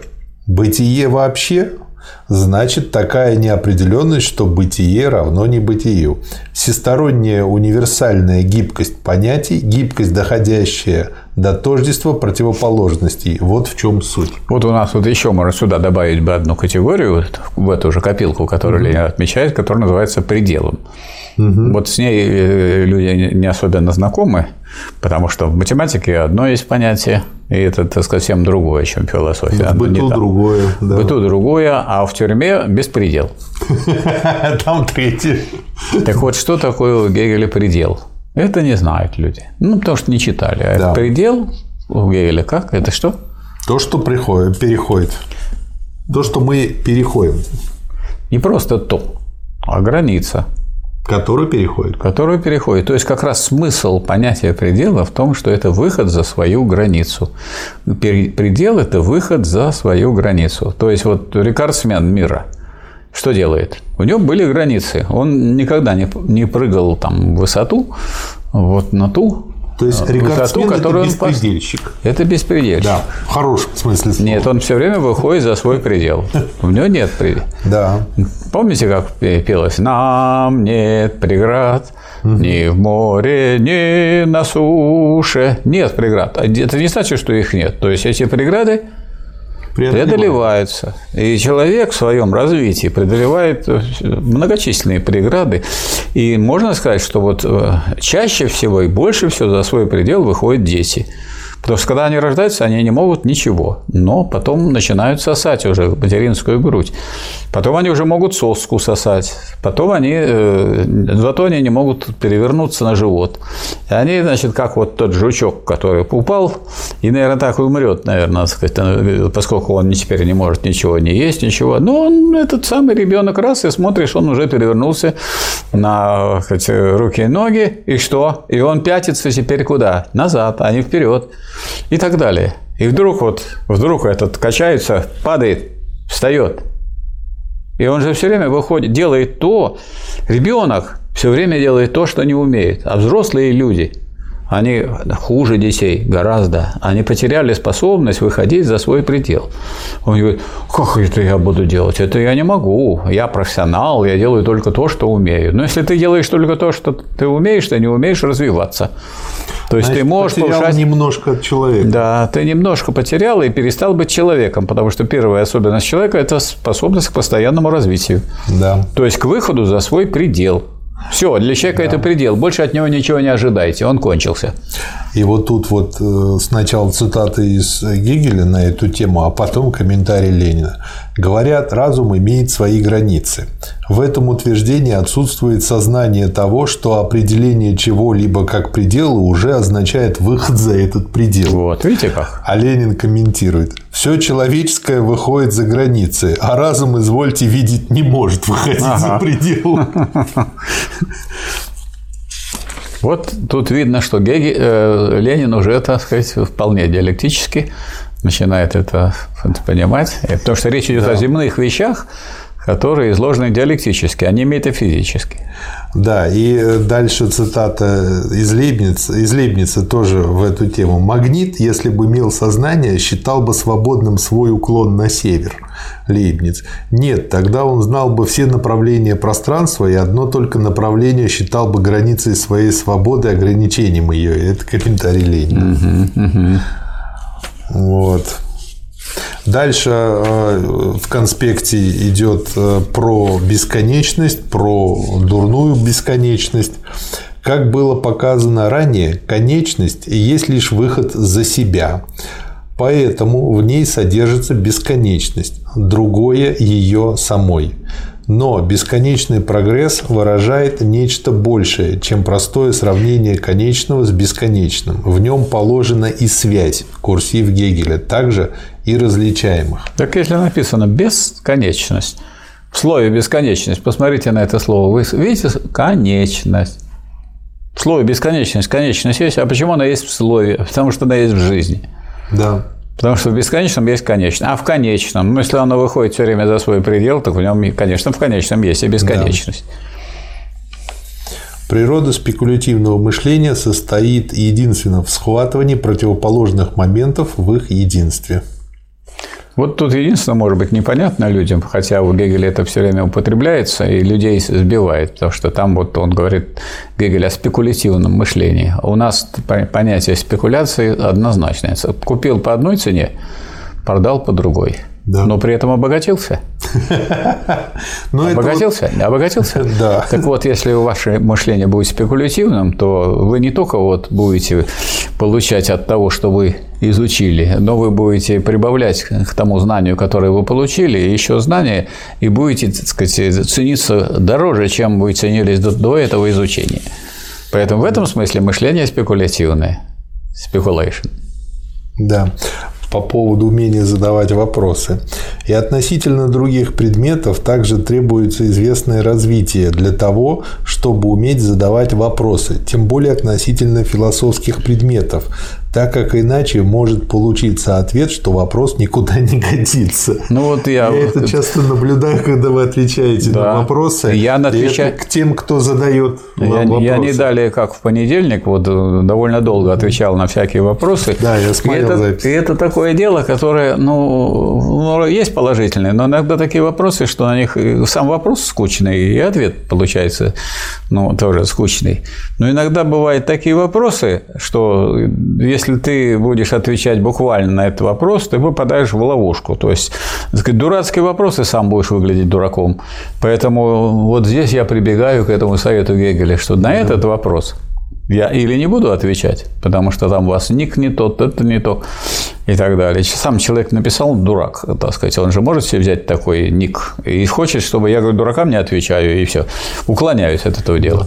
Или повторяю ту фразу, которую Гегель написал, что если, так сказать, что на такой вопрос можно ответить, что такой вопрос означает только одно, что человек не умеет еще задавать вопросы. Да. Ты немножко разберись тогда, человек работает, сам изучает, и как в чем-то вот ему научиться задавать вопросы. Как? А человек должен думать сам, уже это у него был плод обдумывания, и он где-то не добрал немножко, ему не хватило. Тогда его немножко поддержишь, тот человек, который имеет большее образование, и он дальше пойдет самостоятельно. Ну вот как ему научиться? А он хочет получить как потребитель, он не, уме... не хочет ничего готовить, он хочет прийти в ресторан, чтобы ему уже и суп, и первый, и второй, и третий дали, и чтобы он еще были, так сказать, все это накрахмалено, все сделано, и чтобы ничего не надо делать. Так не бывает в науке, и так не бывает в познании. В познании, если ты хочешь учиться, то учиться в конце какое слово стоит «ся»? Это себя. Поэтому, если вы задаете вопросы, значит, вы учите себя. А если вы задаете вопросы и себя не учите, на эти вопросы не надо отвечать. Потому что человек себя не учит, думает, что мы в готовом виде дают знания. Такого не бывает. А вот как ему перейти? Э, он же, скорее Никак всего, ему не надо... такой вопрос, Никак. не осознает свою Никак. такую потребительскую логику. Никак ему не надо переходить, к нему перейти, надо думать не о нем, а о других людях, которые уже начали. И вот те, кто себя учат, нам им нужно помогать.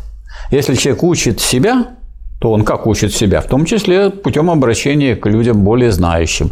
Но он учит себя, он сам должен. Если у него этого посыла нет, себя учить, никак Есть вы его не научите. Ну, нет вот у него. Вот, э, нет бы... у него. Я вот свидетель того, какие задают наглые или пустые или гнилые вопросы. И для того, чтобы выпендриться, или чтобы его услышали.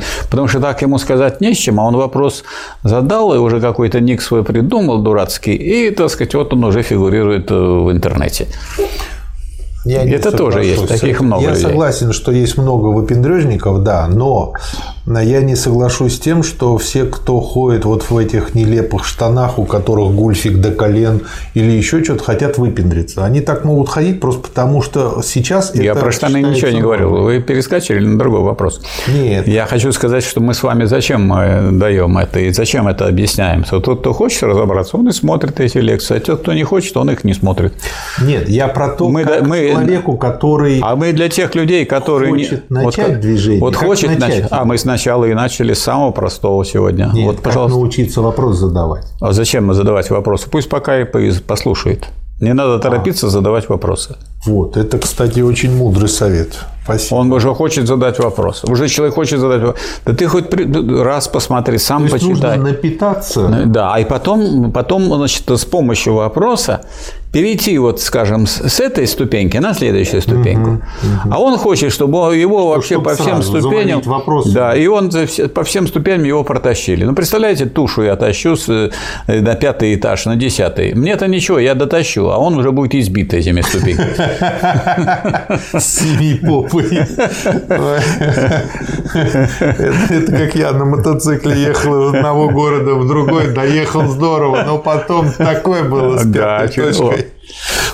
Да. Тяжело. В То есть какой-то такой потребительский настрой, что вы мне все, вот как будто он, он- ему нужно все положить уже прямо у него. Государство этим и занимается. Кудрин, Да при чем- помните же, что сказал? Ну, при чем Мы тут государство? Ну, при чем тут, гос- потребителя при чем тут грамотно. государство? Государство, не надо на него ссылаться. Нам государство с вами мешает учить людей. Нет. Ну так а что тогда вы все? Ну чего вы каждый лишний Слава раз... Гегелю. Нет, лишний раз э, бросить туда кусок грязи. Да оно буржуазное, оно там плохое, секое.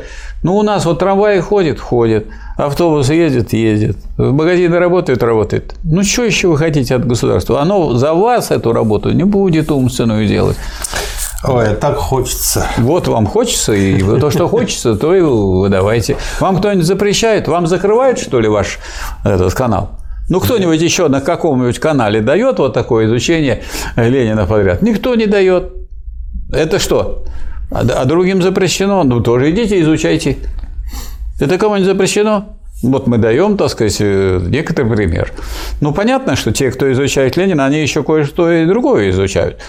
Это понятное дело, что так просто ты не освоишь эти вещи, если не- нет э, соответствующей глубины. Ну, так мы и о глубине говорим вот сегодня специально. Мы раскрываем, можно сказать, все карты, свою творческую лабораторию, выдаем вам все. Все выдаем. Берите и делайте. Это, это самый хороший способ Но сделать чтобы, так, чтобы да. не сперли. Но чтобы этим воспользоваться, нужно, ну что делать? Труд нужен, труд. Да. Без труда не вытащишь рыбку из Больше пруда. без ухи. Да. Я, кстати, рыбу не люблю. Люблю ловить. Вы их ловите и Ну, отдавайте мне. Я ее люблю. Я и ловить люблю, особенно когда если жареная будет, с удовольствием. Хорошо. Угрей пожарьте мне, потому что я их ловил, знаю, вкусно. Ну, И они ловятся, между прочим, у наших фор- угрей я тоже ем. фортов, фортов и на перемет. Ага. На ночь надо оставлять. А так на удочку один раз я только поймал около лисьего носа. Зелененький и небольшой. В отрицательном вообще заключается основание становления, беспокойство самодвижения.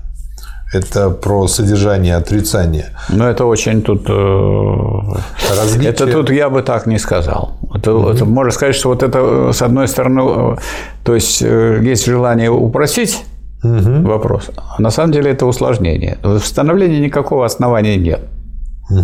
Становление без основания. Становление просто единство бытия и ничто. То есть оно еще проще, еще проще, чем Ленин сказал. Какое же там основание? Основание это, если вот просто брать просто по категориям, ну, человек, который прошел науку логики, вот вы называете основание, или там Ленин называет, я сразу говорю, основание вы найдете в томе втором. После того, как вы рассмотрите э, разность, различия, противоположность, противоречие, Да. а потом противоречие разрешает себя и идет ко дну, гетсугрунде. Куда оно идет? В основание. А потом из этого основания уже пойдет что? Основанное. Но при наличии предпосылок и условий. А когда оно уже это основанное, появится существование. Вы не путаете существование и бытие. У вас вы есть или вы существуете? Марат Григорьевич, э, Сергеевич. Ну, есть-то я точно. Да. Я Но думаю... вы видите, тут есть разница некоторая. Да. Вот чтобы есть, вам первого тома вот так достаточно. Я есть, и все. Отстаньте от меня. Главное, кормите и гладьте. А существует, существует. Это есть, значит, вы есть, но у вас основания есть как существует? Вы вообще вот на каком основании вот это вы, это делаете, ведете это все? Вот чтобы это все вести, нужно оборудование, нужно какой-то опыт, нужно вообще, так сказать, образование. Что вот просто дура... лопух какой-нибудь, дурачок, он не может же сделать нормальную передачу. Неважно, кого он пригласил, да все равно будет чепуха. Поэтому там к дурным так нечего и ходить. То есть основания есть у вас для того, чтобы вы записывали? Основания есть, так? Раз есть у вас основания, а потом вы сидите все все-таки на кресле или на корточках? Знаете, есть некоторые любят на корточках и курят.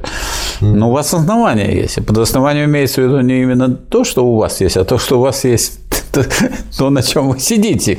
Кресло есть, да? Это условия. Надо, чтобы здесь был не мороз, если мы записываем. Надо, чтобы здесь было светло. Вы зачем эту вот лампу поставили? Чтобы у вас в углу там не было Говорит, подумаешь, оттуда крысы сейчас выбегут. И вот человек смотрит, слушает, слушает, хорошие люди вроде разговаривают, потом, а, а все кажется, что сейчас выбежит крыса и набросится на них. Что это за передача такая? Вы, вы подумали об этом? Подумали. Вы об этом подумали. Значит, это предпосылка того, чтобы получилась хорошая передача. То есть, кроме условий, должна быть и предпосылка. Mm. Вот. Ну и останется еще небольшая предпосылка, что мы должны соображать то, о чем мы говорим. Вот тогда, вот это то, тогда эта передача, э, как это у Гегеля говорится, тогда оно вступает в существование. Вступает да. в существование. Поэтому существование гораздо более богатая, богатая категория, чем просто бытие. А то, что есть, вот вы совершенно правильно сказали и правильно сделали. Я к вам вот начал приставать. Я говорю, да я точно есть. И все, и мне тут достаточно. Что вы от меня еще хотите? И все, и отбились. То есть человек, который знает простые категории, он всегда может отступить до простых. То есть он не сдастся должен как-то в борьбе, в том числе в словесной, в идеологической, такой. А он всегда отступит к, к тому бастиону, в которого в да, он в бункере, и все, его, его же ничем не возьмешь. Эти пулеметы, говорит, которые у вас, они не прострелят этот бетон, и все. Я вот есть, и все. Я есть. Что, почему существует? Что вы вопросы задаете? Есть я, вам этого достаточно. Да. И вам вообще не положено знать, есть я или существую. А раз не положено, значит, тогда и не положено. Значит, не положено. Это вот такое есть. Это, вот положенность очень важная категория. По этому поводу есть шутка из армейской жизни. Значит, солдат ест эту самую кашу э, перловую говорит, а почему мясо не положено? А ему офицер говорит, ну, не положено, значит, не положено. Такого солдат говорит, то ведь положено же. Он говорит, ну, раз положено, то значит положено. Так не положено, говорит Сад. Ну, раз не положено, значит, не положено. И все. На этом закончилось. Вот и вся положенность. То есть, если человек владеет, то он и вот, в армейской жизни, так сказать, может это использовать. Да. По крайней мере, офицер тут грамотный был. Количество, прежде всего, количественность с некоторой определенностью или границей вообще есть своей совершенной определенности число. И Дальше тут идет про единицу, про моменты числа, но а я выделил для себя другой абзац. Чем богаче определенностью, а тем самым и отношениями становятся мысли, тем, с одной стороны, более запутанными, а с другой стороны, более произвольным и лишенным смысла становится их изображение в таких формах, как числа. Вот один абзац, но он объясняет, почему ЕГЭ плохо. Да, потому что там сводится все к каким-то схемам. Да, да, да. То есть, вот дайте человеку творчество, дали ему работы, он пишет, как он считает нужным ну, за какие-то вот есть какая-то группа там задач или тем и так далее. Нет, они должны быть все ранжированы, а эта ранжировка, ну почему это решили, что это столько очков, а это столько, то есть к числам это сводит, разве это ум сводит? Человек вот читающий, хороший преподаватель, он проверяет и видит, тол- толковый человек творчески подходит или нет. Или дурачок. Ему дали всякие возможности, а он ничего не может. Ну так он не может и не может. Это да. двойка. Я просто подумал, ведь э, это же сейчас общее место, что чем выше управленческая должность, тем э, больше там чисел и тем они проще. И получается, что хочешь, не хочешь, но чем выше, тем более искажена информация для принятия решений. Каким бы ни был человек, он получает все более и более искаженную информацию. Дело в том, что в числа. Дело в том, что информация это одно, а знание это другое. Информация, если взять его определение, это упорядоченность. Угу. Вот если я э, вам скажу 10, 9, 8, 7, 6, 5, 4, 3, 2, 1 – это информация. Вы видите? Да. Тут я пошел вот и дальше вниз. Она уже упорядоченная. А я мог бы сказать 9, и 7, вниз. 7, 5, 3, 1 тоже информация. А если я вот если у меня есть датчик случайных чисел, там никакой информации нет. А угу. числа эти вы можете все записать и выдать в виде заданий. Вот в таком порядке и делайте. Угу. То есть можно много-много-много чисел написать, и это будет глупость. Mm-hmm. Поэтому любое умное, так сказать, и хорошее дело можно попытаться в числах изобразить так, что это будет очень далеко от содержания. Потому что содержание никогда не сводится к числу. То есть, получается, чем выше человек по должности, тем он лучше должен владеть понятийным мышлением. Диалект? Да, и более того, значит, вот, ну, мне приходилось, вот, э, я, у меня такая кандидатская была по применению математики в, политэконом... mm в политэкономии. И как да. раз с этим связано. И мне приходилось специально изучать, что есть модель. Модель, в отличие от понятия, это какая? Это некая схема конечная. Там все конечно, а действительность бесконечна. То есть, когда вы строите модель человека – то человек, он же бесконечен в своих проявлениях и в своих качествах, правильно? А мы в своих свойствах. Мы обрубаем. Значит, так плохо это или хорошо модель? Смотря для чего. Если от вас требуется одно, показывать, сказать, выходить и сказать, показывать, какие мы делаем пиджаки, угу. то это отличная модель. Вот вы идеальная модель для демонстрации пиджаков. Угу. А если, значит, речь идет о преподавании там, диалектики, то вот тут мы вот только тогда, когда за вами уже 28 домов Ленина, ну тогда вы можете под, подходить под модель человека, который может... Диалектическую. Диалектическую. Хотя вы еще науку логики не вполне освоили, да. но уже под модель уже подходите. Потому что когда человек приходит и говорит, я хочу вот преподавать науку логики, вы что прочитали? Ничего. Ну иди домой. Ну, понятно, что э, вот э, эти моменты, конечно, очень существенны. И, и чем дальше, посмотрите, тон даже у Ленина меняется. Он сначала такой резко критический был, дескать, он Гегель идеалист, мы сейчас будем материалистический, а потом выясняется, что там особенно материалистический целковый да, и не надо, все такое, все материалистическое. Ну, да. потому что первое, с чего начинает, звучит вполне материалистически, там, бытие. А с чего начинает марксизм? Вот скажите, пожалуйста, самая главная посылка э, материализма. В чем состоит? Чем отличается материализм от идеализма? Материя первичная и все.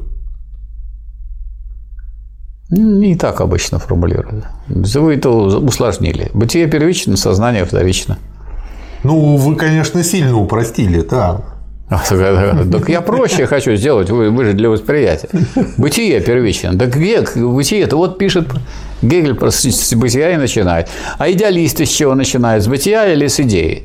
Не, что есть дух, который. Да не надо, там, идеали, не надо, сюда. не надо, не надо, не усложняйте, вот как запутанно все даете. Сейчас чем сознание, не сознание, идеализм, идея. Тут идея. что вы придумываете? Вот вам уже все дано уже в приготовленном виде, уже у вас не яйца, а уже у вас и, и их разбили, и поджарили, и дали, у вас уже яичница. А вы начинаете от, от, куда-то откручивать назад. Идея, от идеи, идеализм. Идея первичная, идеализм. Что тут непонятно? А материя вторичная. вы подали, а идею яичницы. Ну так вот, а что вы, а чего вы побежали к сознанию? А чего вы побежали это к сознанию? А чего вы признали, побежали к сознанию? Вам хватит этой идеи для изготовления вашего этой структуры. Яичница. Потому что на самом деле либо, либо бытие, либо идея. Но если бытие первично, значит материализм. Там же не, не мать там отец. Бытие. Ну, везде, везде же, вот посчитайте, хоть Маркса, хоть Энгельс, хоть Ленина, они слово «бытие» вот если ничего не берется, так сказать, ничего не добавляется, рассматривают как материю. Материя. Да. А как определить материю? Да. Вот я думал на эту тему. И некоторые а говорят, дальше. не будет. Некоторые говорят, не будет. Потому что это вообще вопрос сложный определение. Вот вы, например, определение не... не я, я помню, я подчеркивал где-то. Ну, подчеркиваю, не будет. Потому что я, если вас спрошу, что такое определение, вы не сформулируете. Сейчас на память нет. А я могу вам сказать на память, чтобы вы согласились, что вы ее не сформулируете. Значит, качество есть в себе, в простом нечто, которое сущность, а находится едино с другим моментом этого нечто с в нем бытием. Это для людей, которые не изучили вот этот раздел там а, а, а нечто, это ничего не говорит. Это, это определение. Так вот, э, определение материи. Значит, раз это первая самая категория, угу. вот самая первая категория, через что может быть определена? Бытие, в смысле? Нет, через что самая первая категория материализма, через что может быть определена. Есть более простая категория. Какая-то надо взять самую простую категорию. Самая простая категория, то есть первая категория, она имеет еще более простые? Нет. А вы хотите объяснить мне вот это вот бытие через что-то более простое? То есть это вот нелепая задача. Угу. Как вы можете объяснять мне через более простое, если она самая простая? Поэтому вот если вы э, почитали уже науку логики, обдумали, э, на вопрос о том, что такое материя, это то, что есть. То есть бытие.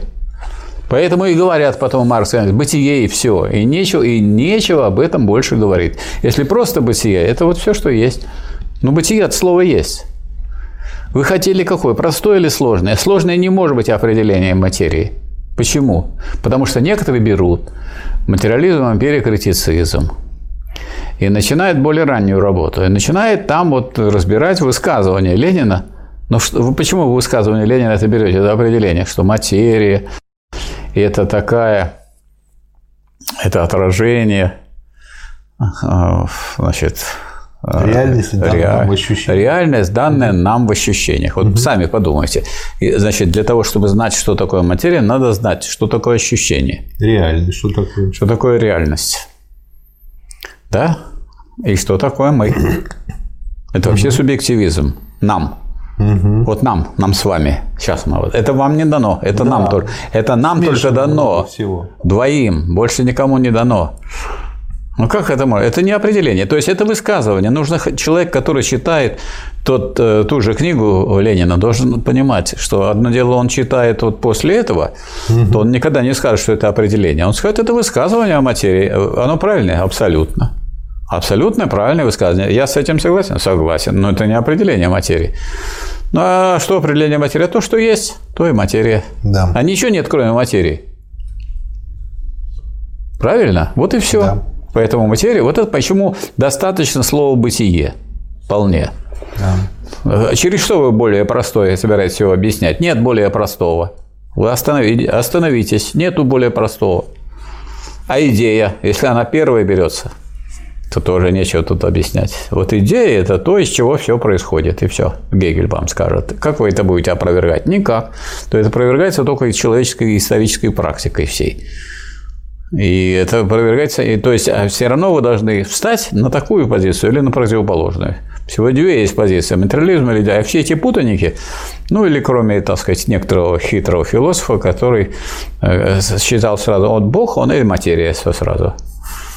Да, это и... как бывают такие Спино, Спиноза. Да. Спиноза. Спиноза, Бенедикт. Он так хитро так продумал, что это и материя, а она и, и Бог.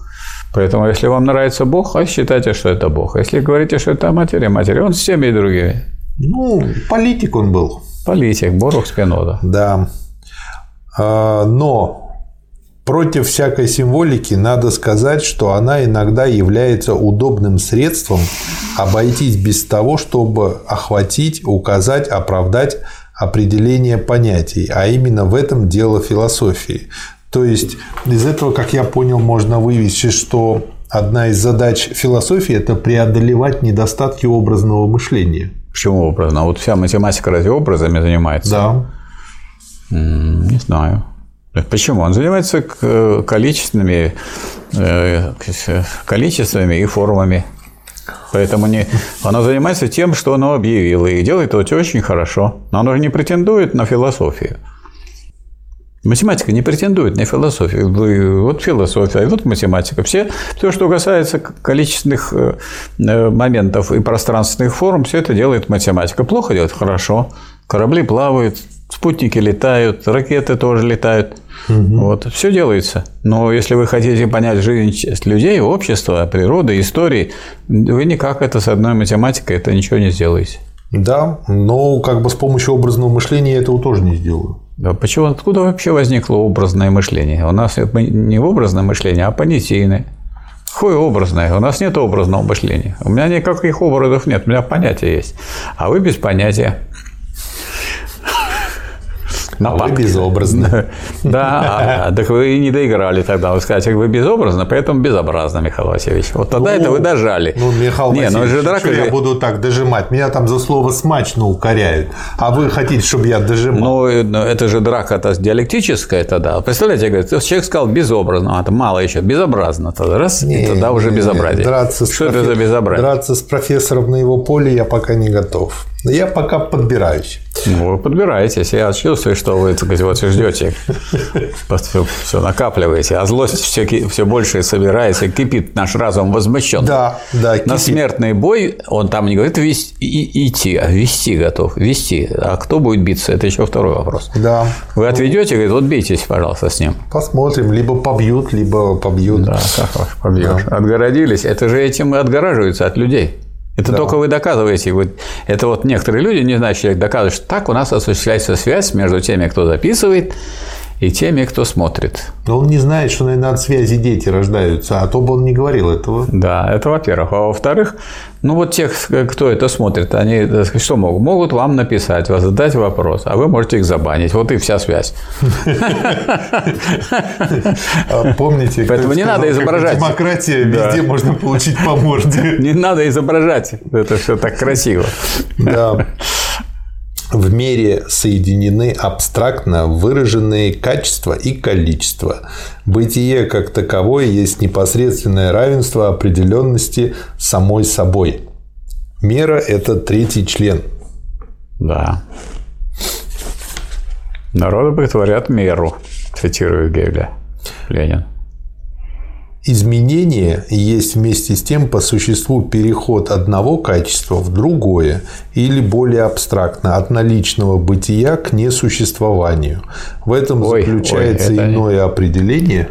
Нет, это, это не соответствует тому, что написано в науке логики в томе первом в разделе «Нечто». Угу. Изменение это, – это переход нечто в иное, и все. Угу. Есть две категории – нечто и иного, изменяющееся нечто. И вот тут, э, тут э, Ленин схватил более конкретные стороны, а угу. категория изменения более простая. Угу. Есть нечто, есть иное. Переход нечто в иное, иное в нечто. Как получается эта категория иного? Берут нечто, его рассматривают, обнаруживают иное. А потом ставится вопрос, вы брали нечто по отношению, нечто по отношению к иному, иное по отношению к нечто, а теперь возьмите иное по отношению к иному.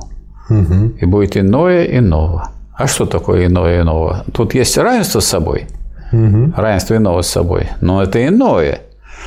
То есть и неравенство с собой. И даже можно выразить даже слово, звуком, что я брал иное, но и остается иным. А было иное, осталось иное. Но это же иное. Марат Сергеевич, поняли, что иное, а вы чего берете его тем же самым? То есть, а иное иного есть иное. Вот все высказывание гегелевское, очень красивое.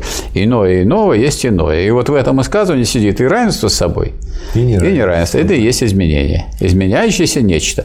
И это там изложено до конца. Там больше никакого содержания не нужно. Все.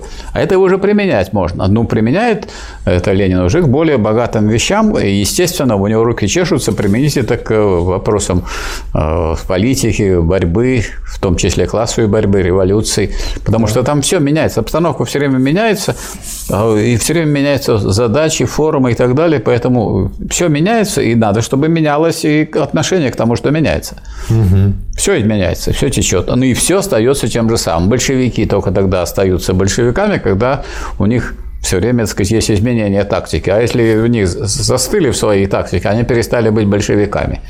Или говорят, что такое старый большевик, который не потому, вы можете быть сколько угодно старым, но никогда не будете большевиком.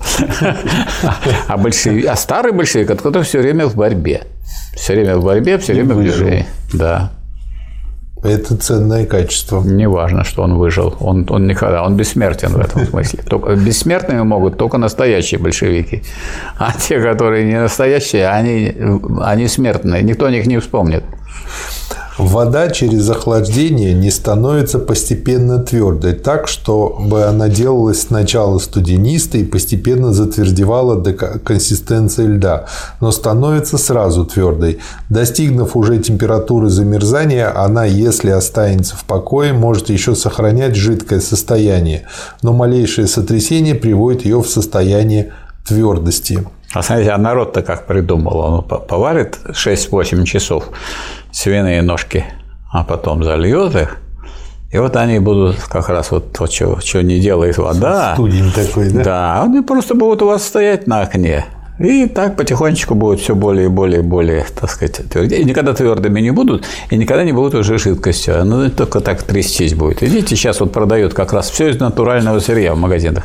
Видимо, им подделывать такое дешевое, то, что они берут для изготовления студня, не хочется. И поэтому это вполне натуральные там питания, вот эти самые студни, которые продаются сейчас в магазинах. А уж если вы берете колбасу, то там, там столько минералов, что береги, берегитесь. Ну, Раньше это называли То есть можно, видите, оказывается, есть Теперь... примеры того, что это тоже плавный переход. И все равно этот переход есть переход в иное. Все равно это уже не вода. Студень у вас не льется. Да. Правильно? Можно сказать, что э, вот технология, которую принято называть окном Авертона, это очень хороший пример э, перехода количества в качество. Изменение количества, приводящее к изменению качества. Не знаю, это я не настолько знаток этой технологии, чтобы ну, это когда. Э, как бы э, истоки ее лежат в том, что во время Второй мировой войны в Америке были проблемы с питанием, и поэтому было э, мало мяса полноценного, но было много субпродуктов. Но американские семьи их не привыкли потреблять. И вот чтобы сподвигнуть их к потреблению субпродуктов, э, которые хоть и дешевле, но все равно не были популярны, э, как раз-таки задали вопрос э, Авертону, как это сделать. И он вот придумал такую технологию, он сказал, что а вы начните просто говорить на эту тему. Пускай даже сначала негативно. То есть начните первый цикл о том, как плохо есть субпродукты. Вот, важно через... с чего-то начать. Да? да, важно начать говорить, а потом сама мысль людей начнет пробовать разные варианты. Но вы заметили, вы заметили, что я только что вот это делал, только угу. что вот это рекламировал субпродукты. Завтра да. мы деньги с вами получим большие. Да. Вот. И, а потом уже делать передачу о том, что это плохо, но иногда можно, а потом тему немножко подкорректировать, что в каких-то э, моментах это и полезно. И так потихонечку Вы сердце сдвигать, хотите, сдвигать, чтобы у вас лучше сдвигать. работало или хуже? Да, съешьте ну, вот, вот да. коровье сердце там или да, куриное да, да, или еще да, что-то. Давайте. А потом дойдет до того, что закончится тем, что вот так вот незаметно вот изменяясь, придет к тому, что нужно есть только субпродукты, вот, а то вообще-то и вредно. Но это, вот такая это, технология. Так эта технология на самом деле базируется на том, что все течет, все изменяется. Да. То есть даже представление о том, что это за еда или насколько она хороша, тоже текуче. Важно, чтобы человек был вот внимание было его сосредоточено на этом. Угу. Оно будет так сказать, он об этом не будет будете... охватывать весь диапазон, а только да, на он будет все время, а он, он медленно будет меняться, меняться, меняться и поменяется до противоположного. Вот э, можно... Это называется переход в противоположность. Угу. Да, да, спасибо. Мы закончили первую книгу, вторая Молодцы, книга. Как мы считаем сущность. логики. Да, да, вообще, так, как мой дядя шутил, так широко шагаем, что да. на попе рвутся. Сущность. Как это получилось, что мы переходим? Что значит мы переходим? То есть это субъективный переход? Или бытие переходит? Это объективный. Вот мы вот берем и, и переходим нет, это если уберем, так уже субъективный. А если я не буду брать, то не нету такого перехода. А кто берем? Вы берете или Ленин берет? Ленин берет. Ну, только Ленин тогда не надо тут на себя перетягивать. Ленин перешел от бытия. Ленин не остановился на учении о бытии, а перешел к сущности. Перешел, да. перешел. Вот давайте будем это изучать. А то, если каждый, кто тут берет и читает Ленина, и себя будет Ленина изображать, то это, значит, будет... Вот это ваш будет окно Авертона. И мне это напоминает такую ситуацию. Как раз вот в эти брежневские годы я выхожу, значит, три Ленина у метро Чернышевская. Но один Ленин хорошо, два как-то странно, а три уже как-то глупо. Да. Как-то глупо. Так и здесь то же самое. То есть, когда переходим. Мы изучаем, как Ленин переходил, а не как мы с вами переходили. У нас такой задачи нет. То есть Ленин, в отличие от некоторых других деятелей, которые претендовали на то, чтобы быть вождями или лидерами и изучил. руководителями, он изучил так сказать, глубочайшие произведения, которые позволяли его э, авторитет, авторитет как э, человека считать обоснованным авторитетом. Потому что многие слушали Ленина, ну, не, по, не только потому, что он это все объяснял, а некоторые ну, значит, учитывали его авторитет, связанный с глубиной познания угу. и глубиной подхода. Вот этот авторитет связан с тем, что он не перескочил, говорит, ладно, это сущность, черт с ней, давайте о понятии, потому что это непонятливое, они без понятия, давайте и понятия. Будем по понятиям. И будем да. по понятиям, и тогда будет ерунда. А он взял и стал разбирать сущность. Это самое непонятное, и самое непонятное в науке логики. Почему? Потому что это отрицание бытия. Да. То есть, когда хотя, а что это такое? Это ничто. Это не что это такое, потому что что это такое, это вопрос, относящийся к бытию. Можно сказать, что это при этом есть и истина бытия. Можно. Угу. Можно сказать, что это истина бытия, потому что всякая истина – это отрицание непосредственного. Угу. Потому что если я хочу куда-то глубже пойти, а непосредственно это бытие, значит, в этом смысле отрицание бытия – это истинное бытия. Но это не вся истина, не самая глубокая. А отрицание вот этой истины, которая есть истинное бытия, то есть сущности, будет понятие. Возвращенное тогда уже снова к бытию через отрицание сущности. И это восстановленное через сущность бытие. О, это существование будет, и потом вообще понятие. То есть понятие, когда вы берете это же бытие, угу. вот, но через него просвечивает сущность. Если я вижу на вас только пиджак и вообще никаких мыслей, никаких чувств не знаю, и вообще вас не знаю, то это никакое не понимание человека. Это понимание человека как манекена для, для ношения какой-то одежды. Угу. Вот да. Сущность есть то, что она есть, через свое собственное бесконечное движение бытия. Абсолютная сущность не имеет наличного бытия, но она должна перейти в наличное бытие. Это все цитаты. Я бы сущность... с этим поспорил. Сейчас а, я просто цитату да. договорю. Сущность стоит посредине между бытием вот. и понятием, как переход к понятию. Вот оно, если стоит посередине, оно не бытие. Угу. Сущность есть отрицание бытия. И вот э, поэтому немножко можно придраться к этим угу. высказываниям, что это бытие там такое. В сущности, вы можете найти бытие, когда вы, когда вы уже подойдете к, э, к к существованию, это восстановленное через сущность бытия. Когда вы перейдете к э, явлению, угу. это тоже будет бытие, но там уже все время будет пара явление и закон, который есть отрицание. И в этом смысле угу. закон это глубже, чем просто бытие. Закон-то глубже, чем какие-то там поверхностные да. моменты. А если вы берете действительность, то вы берете уже на поверхности то, что соответствует закону. Да. И поэтому, когда вы говорите действительность, а там есть некая субстанция, которая вот рождает прямо на поверхности. Ну вот действительный человек, вот бандит какой-нибудь, жулик, он что, действительный человек или он человек, но не действительный? Он человек, но не действительный. Не действительный человек. Действительный человек так не поступает. Да. Вот. А вот как раз, когда сущность к ней совершается переход, это не изменение бытия, это отрицание бытия. Да. Ну, в этом смысле, можно сказать, наверное, подогнать. А если это отрицание бытия, то это его изменение. Бытие-то ведь оно есть, но в снятом виде. Оно в снятом виде. Снятое бытие есть сущность, а не бытие есть. Вот фраза «бытие – это сущность» неправильная. А снятое бытие есть сущность правильная. Да. А тут он дальше а, выписал про кажемость, что кажемость, в кажемости есть момент небытия. Да. И а, дальше вот интересная цитата про кажемость и скептицизм. Таким образом, кажемость есть феномен скептицизма Да. или также явление идеализма. Такая непосредственность, которая не есть нечто или некая вещь. Вообще не есть такое безразличное бытие, которое существовало бы вне своей определенности или отношения к субъекту. Скептицизм не позволял себе говорить, это есть. Новейший идеализм не позволял себе смотреть на познание как на знание о вещи в себе. Эта кажемость вообще не должна была бы иметь основы какого-либо бытия. Вещь в себе не должна была бы входить в эти знания, но вместе с тем скептицизм допускал многообразное определение своей кажемости. То есть, получается, скептицизм не ведет нас, собственно говоря, к познанию. Почему? Тоже ведет. Это тоже момент познания. Ну, к одностороннему. Ну вот вы еще не высокородие, я скажу, сомневаюсь я. Это скептицизм?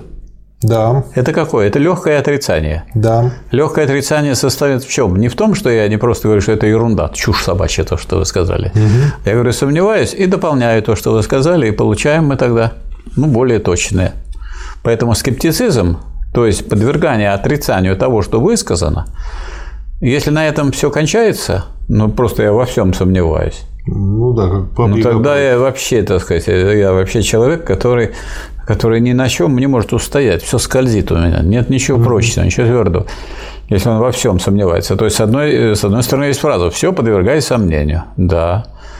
Но и есть противоположная за фра- фраза, что не все подвергай сомнению. Почему нам второе это не принять? Диалектика требует принятия того и другого. Другое дело, что если в бытии на первом месте стоит бытие, отрицание есть там в виде определенности, то здесь уже ситуация меняется. Так сказать, сферой, сферой сущности является сфера отрицания бытия. Вот это надо усвоить. Вы перешли уже, вы ушли уже с бытия. Вот только что мне заявили. Раз вы ушли из бытия, значит, непосредственно вы рассматриваете что?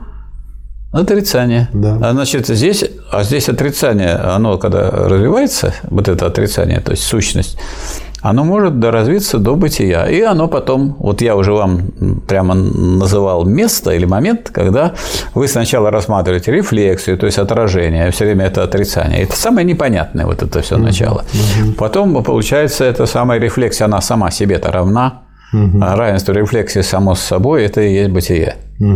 Ну, если вы с собой равны, так вы есть или нет? Вот, значит, появляется некое бытие, но оно может быть э, равное с собой только благодаря чему-то. Вот поэтому, прежде чем мы дойдем до этого, рассматриваются такие моменты, как тождество. И выясняется, что тождество всегда тождество не различного. Никакого тождества тождественного, вот если будете, я вам буду рассказывать, диалектика – это диалектика. Да. Потом вы еще спросите, я еще вам скажу, диалектика – это диалектика. И вот мы будем полтора часа вот это вещать. Ну, тут об этом и говорится, Но. что Гегель выясняет односторонность, неправильность закона тождества. А равно Да, А. то же самое. Да. Нельзя говорить э, только «не», потому что ну, вы, что бы вы ни сказали, что я не бревно. Ну, конечно, вы не бревно, но вы твердое тело или жидкость. И я сразу же вас приведу к тому, Да. что у вас тождество с бревном есть. Да. Или хорошо, ну какое бы оно ни было бревно, но и бревно, э, сказать, оно сгниет. Ну, вы, конечно, не сгниете, и в памяти останетесь народной, но вы понимаете, что есть что-то соединяющее нас даже и с бревном. Потому что мы из земли этой вышли и в землю уйдем. Поэтому не надо слишком задаваться. Вот пока вам, как говорится, есть возможности для развития, так и развивайтесь. То есть получается, что тавтология содержит лишь формальную, абстрактную, неполную истину, а отсюда, по сути дела, математика. Нет, это тавтология даже неполная истины не истина. содержит. Потому что тавтология – это просто повторение одного и того же. От того, что вы Но математика-то тавтологично строится А равно А, и оттуда выстраиваются все преобразования. Нет, оно не равно. А, вот пишется А, а, во-первых, одно слева стоит, другое справа.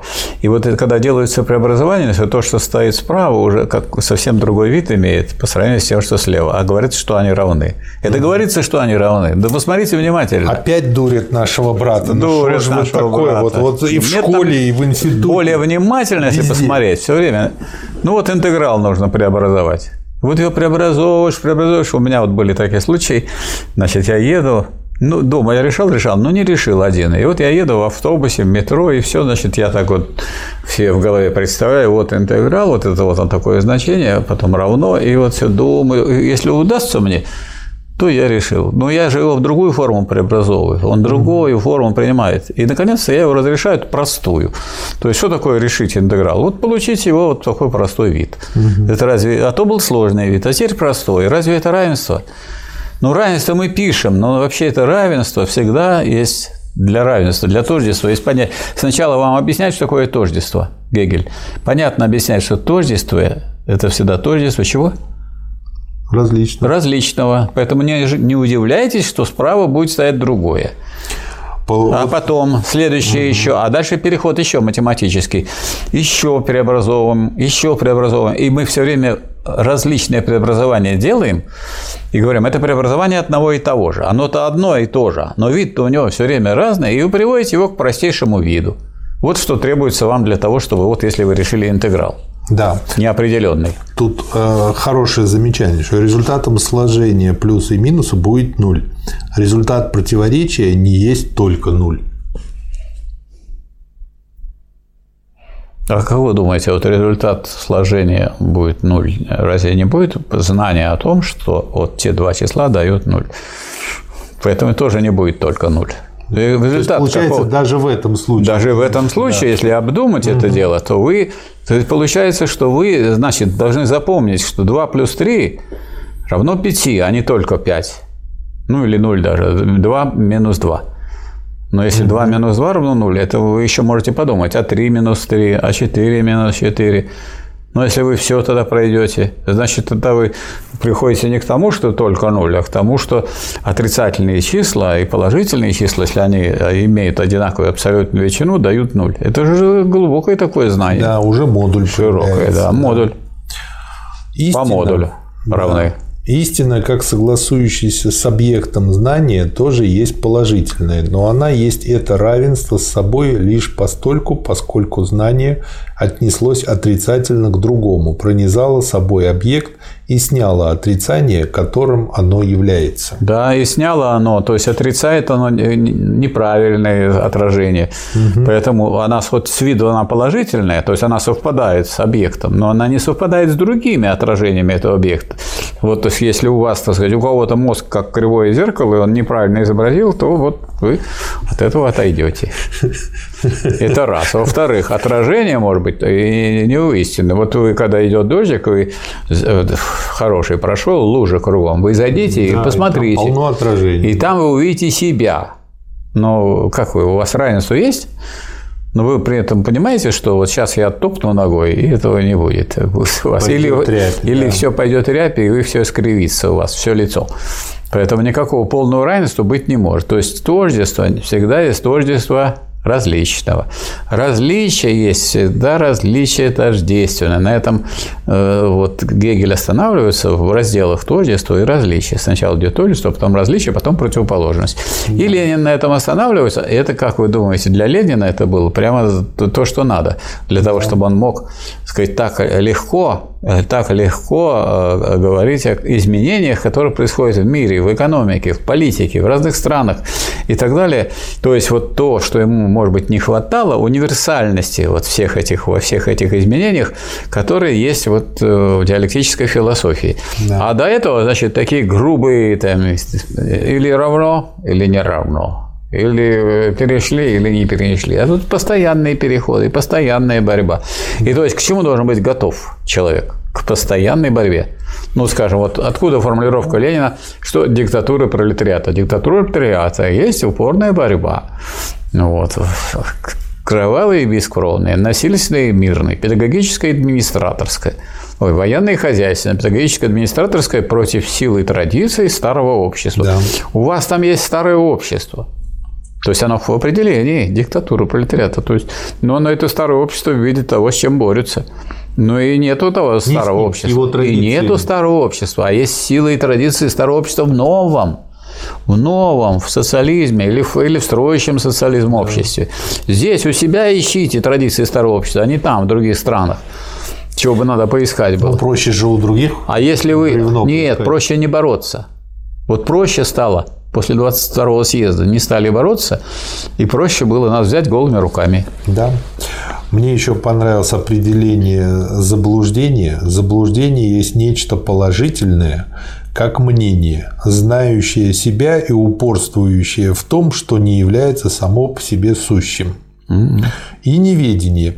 Неведение же есть или нечто безразличное к истине и заблуждению, и тем самым неопределенное ни как положительное, ни как отрицательное, так что определение его как некоторого отсутствия принадлежит внешней рефлексии, Но или же другой... как объективное, как собственное определение некоторого свойства, оно есть направленное против себя влечение, отрицательное, содержащее в себе положительное направление. С другой стороны, вот посмотрите на слово «неведение». Угу. Так оно уже составлено из «не» и «ведение», а «ведение» – это знание. Да. Значит, неведение – это не знание. Подсказка в языке да, есть сразу. Есть. И она, эта подсказка не случайная, потому что э, вот Гегель говорит многократно, что вот, собственно, эта диалектика, она отражается в языке. Язык – это форма. А раз она форма, в которой все отражается, то отражаются не только неподвижные какие-то моменты, но mm-hmm. отражаются и переходы. Вот неведение, тут есть ведение и не. Да. Это не знание. Но от незнания до знания есть дорога? Ну как, люди идут в школу, занимаются, и, или они начали изучать диалектику, изучили и перешли ну, от меньшего знания к большему знанию, или от большого незнания к меньшему незнанию. Это да. уже будет движение вперед. И еще дальше, цитата. «Одно из важнейших познаний состоит в усмотрении и удержании того взгляда на эту природу рассмотренных определений рефлексии, да. что их истина состоит лишь в их отношении друг к другу, а потому в том, что каждый из них в самом себе, в самом своем понятии содержит другое. Без этого познания нельзя сделать, собственно, и шага в философии». То есть, э, когда вы э, разбираете какое-нибудь положение, угу. вы посмотрите, нет ли в этом положении, если вы внимательно его разбираете, уже подсказки. А какое что не содержится, оно, оно в себе противоположность. Да. Например, вот можно сказать, этот Иванов не дурак. И что в этом содержится? Все есть, э, значит, чтобы понять, кто такой Иванов, надо знать, что, кто такой дурак. Mm-hmm. Правильно? Потому что иначе не понять, кто такой. Потому что, и, наконец, мне долго и трудно искать, поэтому я просто нашел дурака, которого мне привел, говорю, вот Иванов не такой. Угу. И все. А потом я подумал, что это, конечно, здорово, что я указал, что Иванов не дурак, но он нельзя выразить то, что он э, что-то как положительное. Я же это как отрицательное, только в сравнении с этим дураком.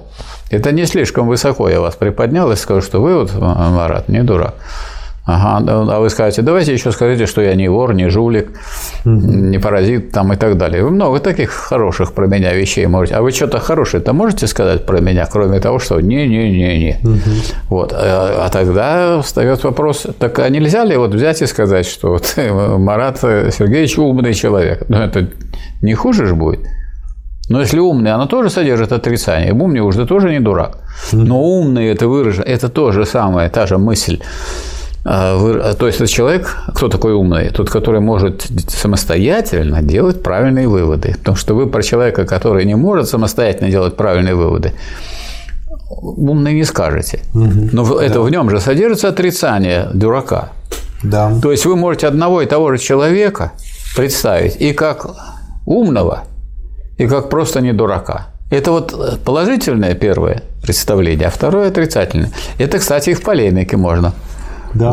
использовать. Этот человек умный, прогрессивный, а этот, ну, не слишком реакционный.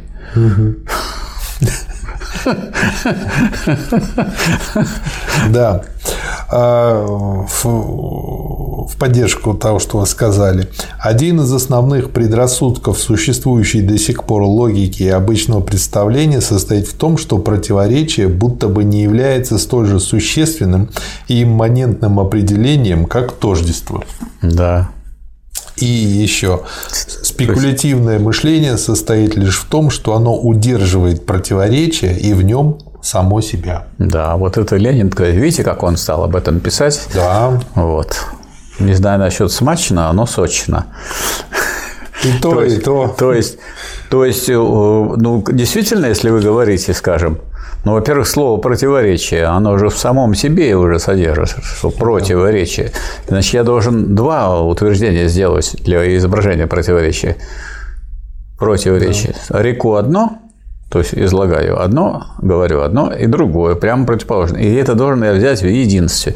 Если я не могу взять этих, в единстве эти противоположности, у меня диалектического понимания нет. В каком смысле он равен самому себе и в каком смысле не равен. Да. Если я буду смотреть на объект в таком плане, что он просто равен самому себе, таких объектов нет. Ну, кроме материи, так сказать. Ну, так же, как и только неравных самому. А если только неравных, таких тоже нет. Потому что э, если материя только равна, она не движется, не изменяется. Это мертвечина. Да. А если она только не равна, то опять то прямо вы утверждаете, что ее нет. Ну, нету. Да как же раз разная материя. А вообще материя-то она как ее разорвало на кусочки. Причем кусочки в каждую секунду другая уже материя. Так да, у вас есть да. это много разных материй. А материя есть вообще как? Потому что мы во всем усматриваем продолжение, так сказать, а, э, сохранение, а э, не только э, лишение, там, изымание и так далее. То есть, и вот здесь вот видно уже по этим замечаниям Ленина, они уже глубокие, и видно, что он уже туда, в эту диалектику это, глубоко Это влез. как у физиков понятие пространства-времени. Да. Это неравенство с собой время, а равенство с собой пространство. Но это не у физиков, это уже у диалектиков. У, диале... у физиков, знающих диалектику. Диалектику, да. Да. Мыслящий же разум заостряет, так сказать, притупившееся различие различного, простое разнообразие представлений до существенного различия, до противоположности. Лишь таким путем многообразные, доведенные до заостренности противоречия, становятся подвижными и живыми по отношению друг к другу и приобретают в нем ту отрицательность, которая есть внутренняя пульсация самодвижения и жизненности. Вот это замечательно. А вот теперь да. ответьте на вопрос. Ленин – это просто умный человек или разумный? Он очень разумный. Ну, разум... Нет, почему очень? Вот он разумный. То есть он может все доводить, он доводит все до противоречия, различает во всем тождественном различии, а в различиях различает тождественность. То есть вы хотите, чтобы сказать, про вас сказали, что вы человек разумный или просто умный? Ну, умный это вот вы как бы... Я практик, меня лишь бы в печку не запихивали. Вас в печку не будет, вас все время будут сопоставлять с дураком. Да и ладно. А посмотрите, э, если вы это говорите, умный, это просто противоположность дурака. То есть все время нужно находить вот какого-то Иванова, дурака, и говорить, вот Марат Сергеевич не такой. Так я а вот когда Иванов. мы говорим, так вот ну, раз точно, значит, вы разумный. Вот я уже чувствую. А разумные вы должны со своими противоположностями бороться. Вы должны развиваться. Вам для этого ни Иванов, ни Петров не нужны. Вы твердо, так сказать, идете своей дорогой. Разумные люди, они идут своим путем. Они не сравнивают себя с какими-то идиотами. Еще бы не хватало. Тут про материю вдобавок еще хорошо. Смотрите. Форма существенна. Сущность формирована так или иначе в зависимости и от сущности. Да. Сущность, как бесформенное тождество самой с собой, становится материей. Да.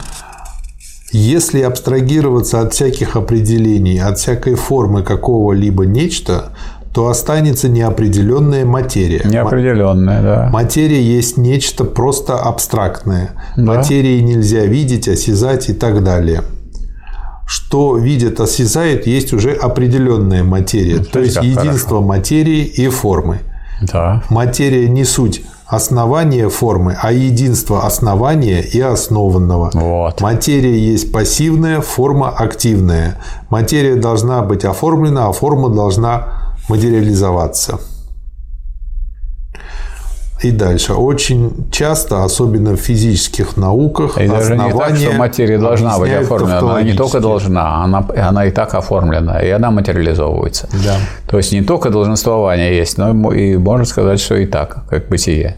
Да, и приводит пример. Бывает и так, что в науке выдвигают сначала как основание молекулы, эфир, электрическую материю, а потом оказывается, что они эти понятия, суть, собственно, определения, выведенные из того, что они должны обосновывать суть гипотезы и вымыслы, выведенные из некритической рефлексии.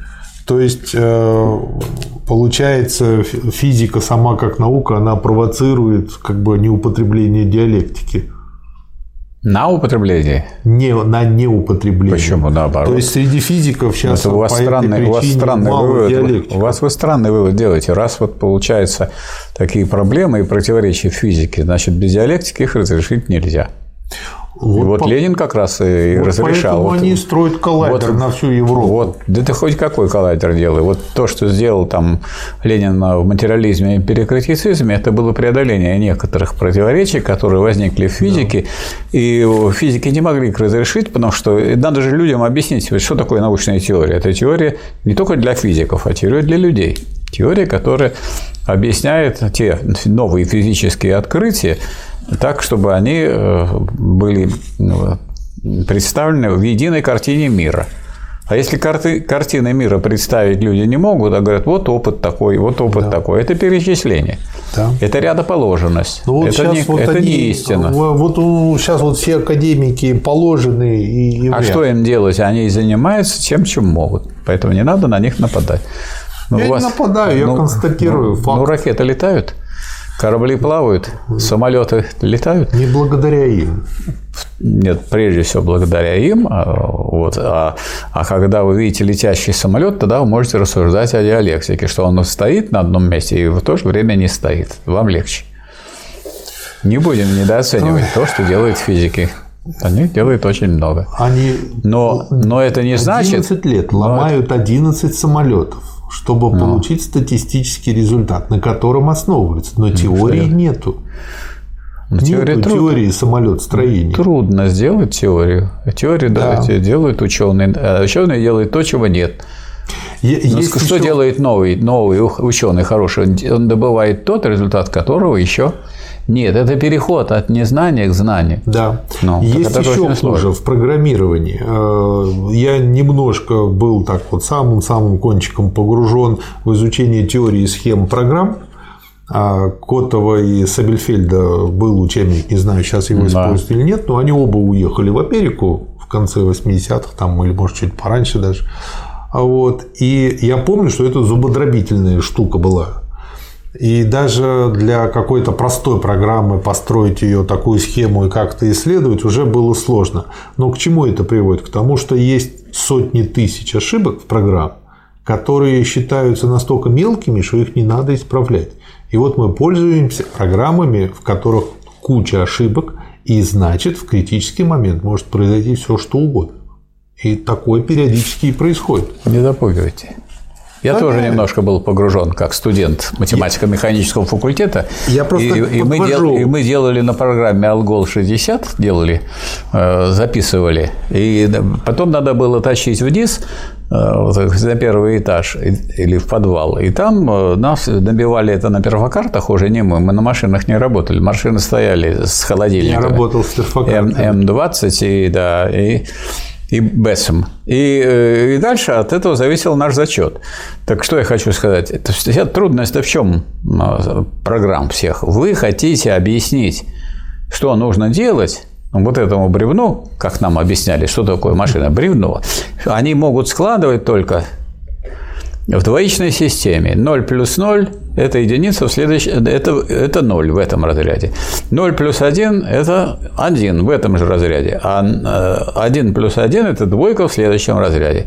И вот они, вот ты возьмете десятичные цифры, они вот, вот в таких, мы еще не- немножко программировали на военной кафедре, поскольку там не в Алголе и не в других, а там только в машинном языке это делают. То есть машина настолько ограничена в своих возможностях, то есть она очень быстро это считает, но она считает только вот такие безра- огромные цифры в двоичной с нулями и с единицами. То есть один и один дают э, единицу в следующем разряде, в более высоком. То есть как трудно машине это все перевести с нашего, что ей делать, вот на этот самый машинный язык. Поэтому это, эта сложность состоит в чем? Что чем, так сказать, как бы э, про- проще те машины, которые есть, тем э, сложнее было для них сделать программу. А сейчас машины такие стали, что для них, может быть, проще стало. Они вот могут даже ошибки некоторые, из-за которых нам зачет не ставили. Потому что если запятую мы не поставили, то нам говорят ошибка первой зоны. И все, и зачет ты не получишь. Поэтому это прошли уже, уже легче Поэтому стало. раньше были лучше программисты, чем сейчас. Но Я и чему сейчас есть лучше программисты и хуже программисты. Да. Да. Если налицо все условия некоторой вещи, то она вступает в существование. Я про то, что может вот так вот вступить в существование. Так не может, только для все условия. Вот это вы акцент сделали не на том, что вступить, а на условия.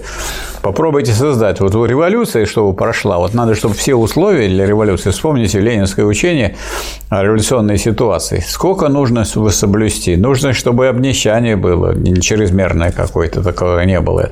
Нужно, чтобы не только э, было обнищание, а чтобы еще авангард был готов к тому к активным действиям. А если он э, только под- подавлен и нет у него или соответствующего опыта, и надо, чтобы эти самые э, верхи не могли уже управлять по-старому. Вот. Ну, То есть много чего надо делать. То есть, тоже. да, князы, чтобы они не, не хотели уже жить тоже по-старому, а не только авангард.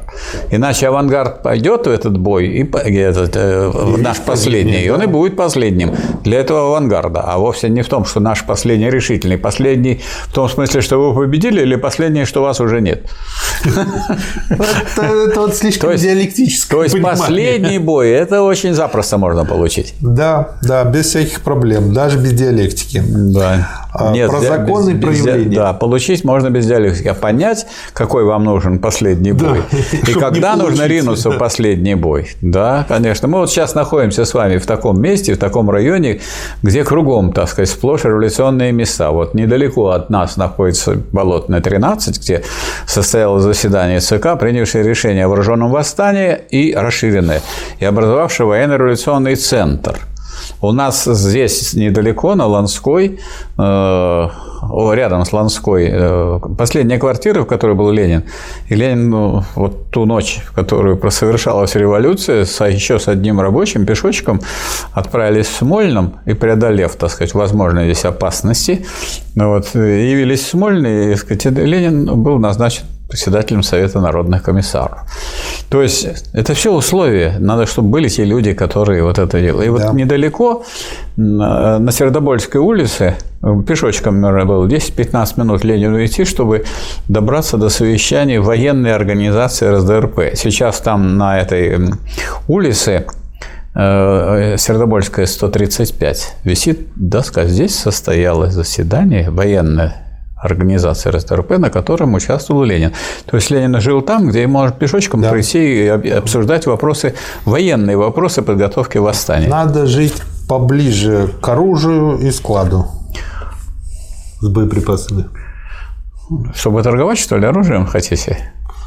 Для да, того, чтобы некоторые торгуют оружием, здорово пустить живут. его в дело, когда надо. А это дело и есть сейчас. У нас какое дело сейчас? Деловой человек – это какой человек? Он что-то купишь, купи продакшн International. Да. Больше И- ничего он не знает. Главное. Значит, про закон, про явление. А, Закон берет спокойное, и потому закон, всякий закон узок, не полон, приблизителен. Закон содержательнее, явление богаче. И тут ну, в конспекте очень много Ну, закон про- вообще-то вот он, конечно, э, не приблизителен. Именно потому, что он не полон, поэтому он и не приблизителен. Вот как раз именно потому, что он не полон. А, а вот поверхность, она, конечно, она очень богата, Да. безусловно, но в ней нет закона. То есть он на поверхности закон проявляет себя, а он в глубине. Да. То есть вот Ленин ну, внимательнейшим образом разбирается вот с проблемами учения о сущности, и вот он перешел от существования к закону, а за законом идет уже Действительно. действительность. Она выше, чем бытие и чем существование. И вот тут вот я себе подчеркнул. Да. Не, не то, что не все, что есть, то действительно. Да. Цельность, совокупность моментов действительности, которая в своем развертывании оказывается необходимостью. Да. Очень хорошее определение. Развертывание всей совокупности моментов действительности – сущность диалектического познания. Да, то есть надо еще видеть не только то, что есть, а что необходимо есть, а то, что есть случайно. Ну, есть и есть, но много ли у нас, мало ли что ли всякой дряни, всякой чепухи полно. Да. Но она же есть? Ну, конечно, есть. ну, ну, конечно, есть, да, согласен. Ну, Ленина, вы быстрее Ленина читаете, я смотрю. Я сейчас просто листаю там, Вам где повезло, сделал вам пометки. повезло. Ленин читал Представляете, какая у вас, какое у вас преимущество перед Лениным? Ленин читал Гегеля, а вы читаете Ленина и с помощью Ленина быстрее осваиваете Гегеля. Вы вот знаете, в общем, я поймал халяву. Да, Меня очень поразило, э, когда я увидел, что такое халява. В зоологическом музее на стрелке Васильевского острова всех приглашают туда. Ну, кто в Москве, в Московский музей, кто в другом городе, в тот, если там есть. Это большая очень рыба размером с хорошую акулу и, в общем-то, и принадлежит к акульям. То есть, как бы, с одной стороны, халяву-то поймать, рыба большая, но вот потом ее вытащить, чтобы тебя не съели, тоже нужно уметь. А То же самое и с диалектикой. Поймать-то благодаря Ленину проще становится, но потом Если будет её- э, в городе голод, когда вы ее вытащите и потащите, вы вас отберут все равно. Объективная логика, рассматривающая бытие и сущность, составляет поэтому, собственно, генетическое изложение понятия. Это третья книга э, о понятии. Тут очень много... То есть, видите, какое изложение понятия? Генетическое. То есть, Да. откуда произошло понятие? Понятие произошло из, э, из объективности. Вот Да. разве это не материализм? Да. От живого созерцания к абстрактному мышлению и от него к практике таков диалектический путь познания истины, познания Да. объективной реальности. И преобразование ее. Да. Тут очень много выписано цитат, очень много интересного. И э, вот я себе пометил.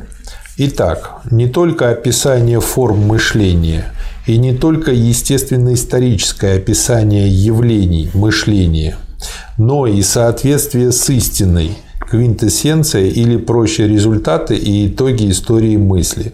У Гегеля тут идеологическая неясность и недоговоренность, мистика. Вот э, можно это назвать логикой?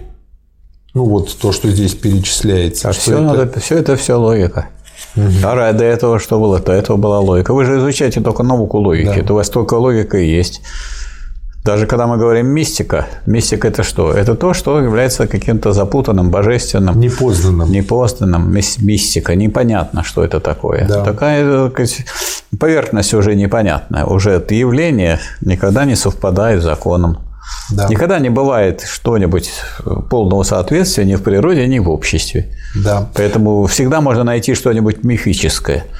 Вот. Вы купили в магазине, значит, э, пальто, а вдруг смотрите, там что-то пришито не там и не то где-то. Мистика. И Ленин тут все время пытается вытащить э, как бы главное у Гегеля вот периодически, и это главное у него уточняется с продвижением, ну и вот на текущий момент. Э, Видимо, и здесь главное для Гегеля э, в учении о понятии наметить переходы. С известной точки зрения при известных условиях всеобщее есть отдельное, отдельное есть всеобщее.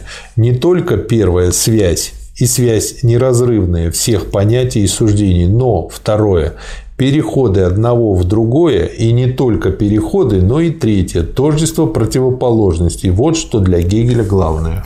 Но вот Гегель все-таки говорит не об отдельном, а о единичном. Он говорит, что всеобщее есть и единичное, и особенное. Да. И вот это богатое, скажем, это единичное, это есть всеобщее, в котором есть и отрицание, есть и особенное. Поэтому вот, а всеобщее э, может относиться и к какому-нибудь роду, а может и ко всему человеческому роду отнестись, ко всему человечеству. Потому что человек как род и человек как индивид. Но в одном случае он как э, единичное, потом он может от, от какому-то знатному роду относиться, тогда он где-то быть особенным. А, значит, к человеческому роду, к знатному роду или к потомственным, там, допустим, так э, кузнеца. Да он по-любому. По любому Уже- критерию. уже особенно, по любому как критерию. И он э, отдельный человек всегда еще единичное, не просто отдельное. Потому что когда человек говорится отдельный, его отделяет от общества, он никогда не отделен. Ну, как Поэтому он может быть человеком без я без просто общества? обращаю внимание на то, что даже вот Ленин пишет в конспекте комментарии, они вот пытаются повернуть, а лучше, чем у Гегеля, не получается. Единичное точнее, чем, чем э, отдельное. Да. Почему отдельное? Оно как раз не отдельное. Человек от- вы не- отделите человека от рода никак. Единичное значит и особенное, и всеобщее. Если я, так сказать, Иванов, то я, между прочим, Иванов. Значит, э, какой-то имею пол, мужской. Это особенное. Потому что есть еще женский пол, есть Иванова. А и поскольку я все-таки человек, то я человек, и в этом это меня роднит с чем? Со всеми людьми. Да. Я всеобщее. То есть единичное – это такое всеобщее, в котором, э, в котором применено два отрицания. Во-первых, я человек А такого-то пола, и Б, я не вообще такого-то пола, а я конкретный. Отрицание этого всего лишь того. Я возвращаюсь снова к э, всеобщему, но я единичный и всеобщий одновременно. Я и человек, и я конкретный единичный человек. Да. Не нравится с человеком, возьмите яблоко. Возьмите яблоко как яблоко, возьмите какого рода, это Антоновка, и возьмите конкретное одно яблоко Антоновки, которое вы едите. Ну, наверное, вы больше два, я не видел, чтобы сразу два человека яблоко ел. Есть украинский анекдот. Не съем, так Да вот подкусываю. а откусываю по очереди. всё равно по По очереди, очереди. Никуда не денешься. А, по поводу современных многих физиков. И не только, к сожалению. Самая простая истина самым простым индуктивным путем получена, э, полученная всегда неполна, ибо опыт всегда не закончен. Следовательно, связь индукции с аналогией, с догадкой, с научным провидением, относительность всякого знания и абсолютное содержание в каждом шаге познания вперед. Да, то есть идет дело к все более и более глубокому познанию. Да, и вот мне нравится, как э, это определяется у Гегеля. Э, Он это называет инстинктом разума. Инстинкт раз- разума дает почувствовать, что то или другое эмпирически найденное определение имеет свое основание во внутренней природе или роде данного предмета, и он в дальнейшем опирается на это определение. А что такое инстинкт разума? Инстинкт ведь вырабатывается. Вот если человек, если человек э, хорошо знает какую-то область, он там может открыть еще. Да. Открыть это, то будет знать, сдел- узнать то, чего не знает никто. А если человек не знает то, что там, эту область, он и открыть там не может. Или его видимое открытие, так сказать, представляет какую-то пустоту. Да. А разум, разум – это не просто ум. Потому что разум включает в себя и отрицательное. Разум всю картину видит, берет как целое, не отдельно выхватывает изолированное. Поэтому, когда человек расстается с этой изолированностью и начинает учитывать то, что вроде как не по специальности, то оказывается на границах познания, может быть, на границах даже разных наук находится некоторые, сказать, на- наблюдается некоторое развитие. Или двух подходов. Там есть подход э, э, такой, что сказать, вол, сказать, все есть волна, а другой стороны, все есть частица. И оказывается, есть частица волна. И они могут То есть- между собой ругаться до бесконечности. И это, они не ругаться могут, они противоположности в одном единстве. Единство Нет, я имею в противоположностей. виду ученые. Ведь Ученые ругаться могут, а философия их мирит. Говорит, так это единство противоположностей, такого ничего там нового нет. средние века, чтобы они не дрались на научных спорах, в том числе и философских, и сажали в разные клетки, друг напротив друга. Тогда они плевались друг у друга. Да, главное отнять у них э, А в 21 оружие. веке я видел, как э, выносили одного философа наружу другие несогласные с ним. При этом всем было далеко за 70, то есть люди все были боевые. Да. Э, Раздел «Объективность». Э, Здесь Вот э, здесь- уже много отметок такого сорта, что зачатки исторического материализма у Гегеля. Вот. И, э, например, вот мне э, как бы непонятно, например, Гегель отнес э, закон, ну, человеческий закон, к механизму. И Ленин пишет непонятно, почему он отнесен, закон отнесен к механизму. Потому что Гегель эту часть не знает. Если вы возьмете критика гегелевской философии права, Вот, ее Маркс просто рас, раскритиковал дрызг. В чем ошибка Гегеля? А, у него не ошибка, он вообще это, то, что относится к обществу, он этого не знает, не понимает, и его без материализма исторического понять невозможно. Это Гегелю не по зубам. Угу. Поэтому, скажем, по Марку, по э, Гегелю, видите, это какая-то вот э, там какая-то особенность закон, угу. механизм. А механическая связь – это связь, в которой нет никакой органической целостности. А по Марксу закон, что такое? Это вообще право. Право – это возведенное в закон волю господствующего класса. А закон это спокойное в явлении, по Гегелю уже. Угу. То он его берет не, как, ага. не в соответствии со своим знанием Гегеля, а он его отрывает от своего знания. Он берет закон не как закон, а как какой-то механизм. Он, он механистически. Механистически берет, относится да. к диалектике. Гегель. Сам Гегель к себе. Да. да. А Марс берет право, как возведенное в закон волю господствующего класса. От класса она не оторвана. Нет никаких законов без того господствующего класса. А господствующий класс вам передумает законы и конституцию, все, что надо, то, что да. выражает его интересы. Поэтому вот э, Марксом и Энгельсом и дальше Лениным разработаны исторический материализм в применении к политическим явлениям, к юридическим явлениям. У Гегеля бессмысленно искать ответы на эти вопросы. Ну, каждый человек, каждый ученый э, заслуживает того, чтобы его оценили не за то, чего он не сделал, а за то, что он сделал. То, что да, сделал Гегель, ошибается, он вырастил Маркса, Энгельса и Ленина. Да, вот. и, и Маркс спасибо. прямо говорит, мое отношение к Гегелю, Гегелю очень простое. Гегель мой учитель. Да. И Ленин может сказать, что Гегель его учитель, наряду да. с Марксом и Энгельсом. Дальше цитата из раздела, посвященного идее познанию. Познание есть вечное, бесконечное приближение мышления к объекту. Отражение природы в мысли человека надо понимать не мертво, не абстрактно, не без движения, не без противоречий, а в вечном процессе движения, возникновения противоречий и разрешения их. Да. По-моему, очень просто, четко, да, и ясно хорошо написано. и ясно, да. Ну. А, Но это Ленин сформулировал в результате изучения того, что пишет Гегель. И когда человек видит кругом одни сплошные противоречия, он и приходит к такому простому и ясному выводу. Да который сказать, не всегда и Гегель может сказать, сформулировать, потому да. что Гегель свои преследовал цели, а Ленин еще и преследовал такие цели, как объяснить это людям и своим товарищам по партии. Да.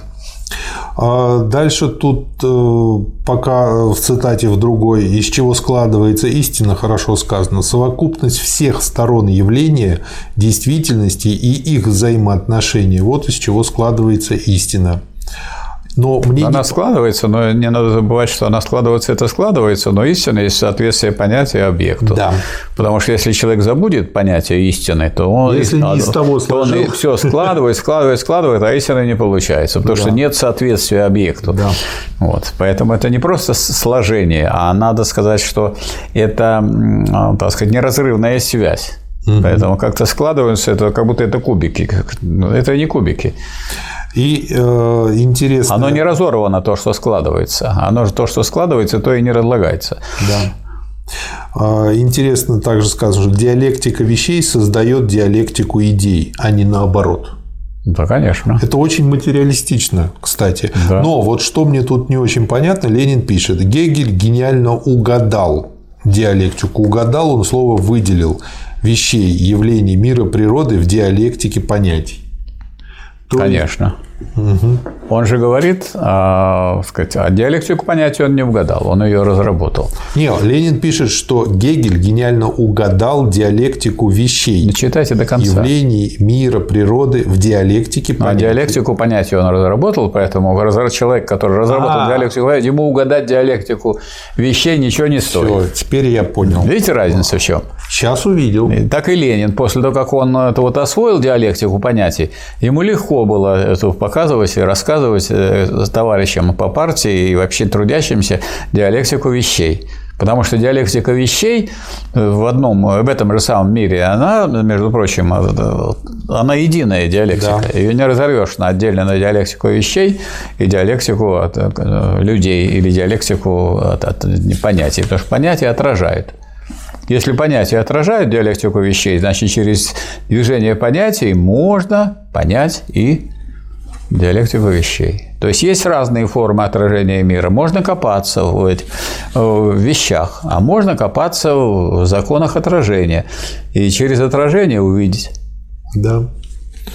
Ну, Вон и... этот самый врач приходил раньше, знаете, с таким зеркалом, он в зеркало mm-hmm. смотрел. Или зайчик пускал вам глаз. То есть он смотрел отражение. Да. А, хороший, на мой взгляд, совет.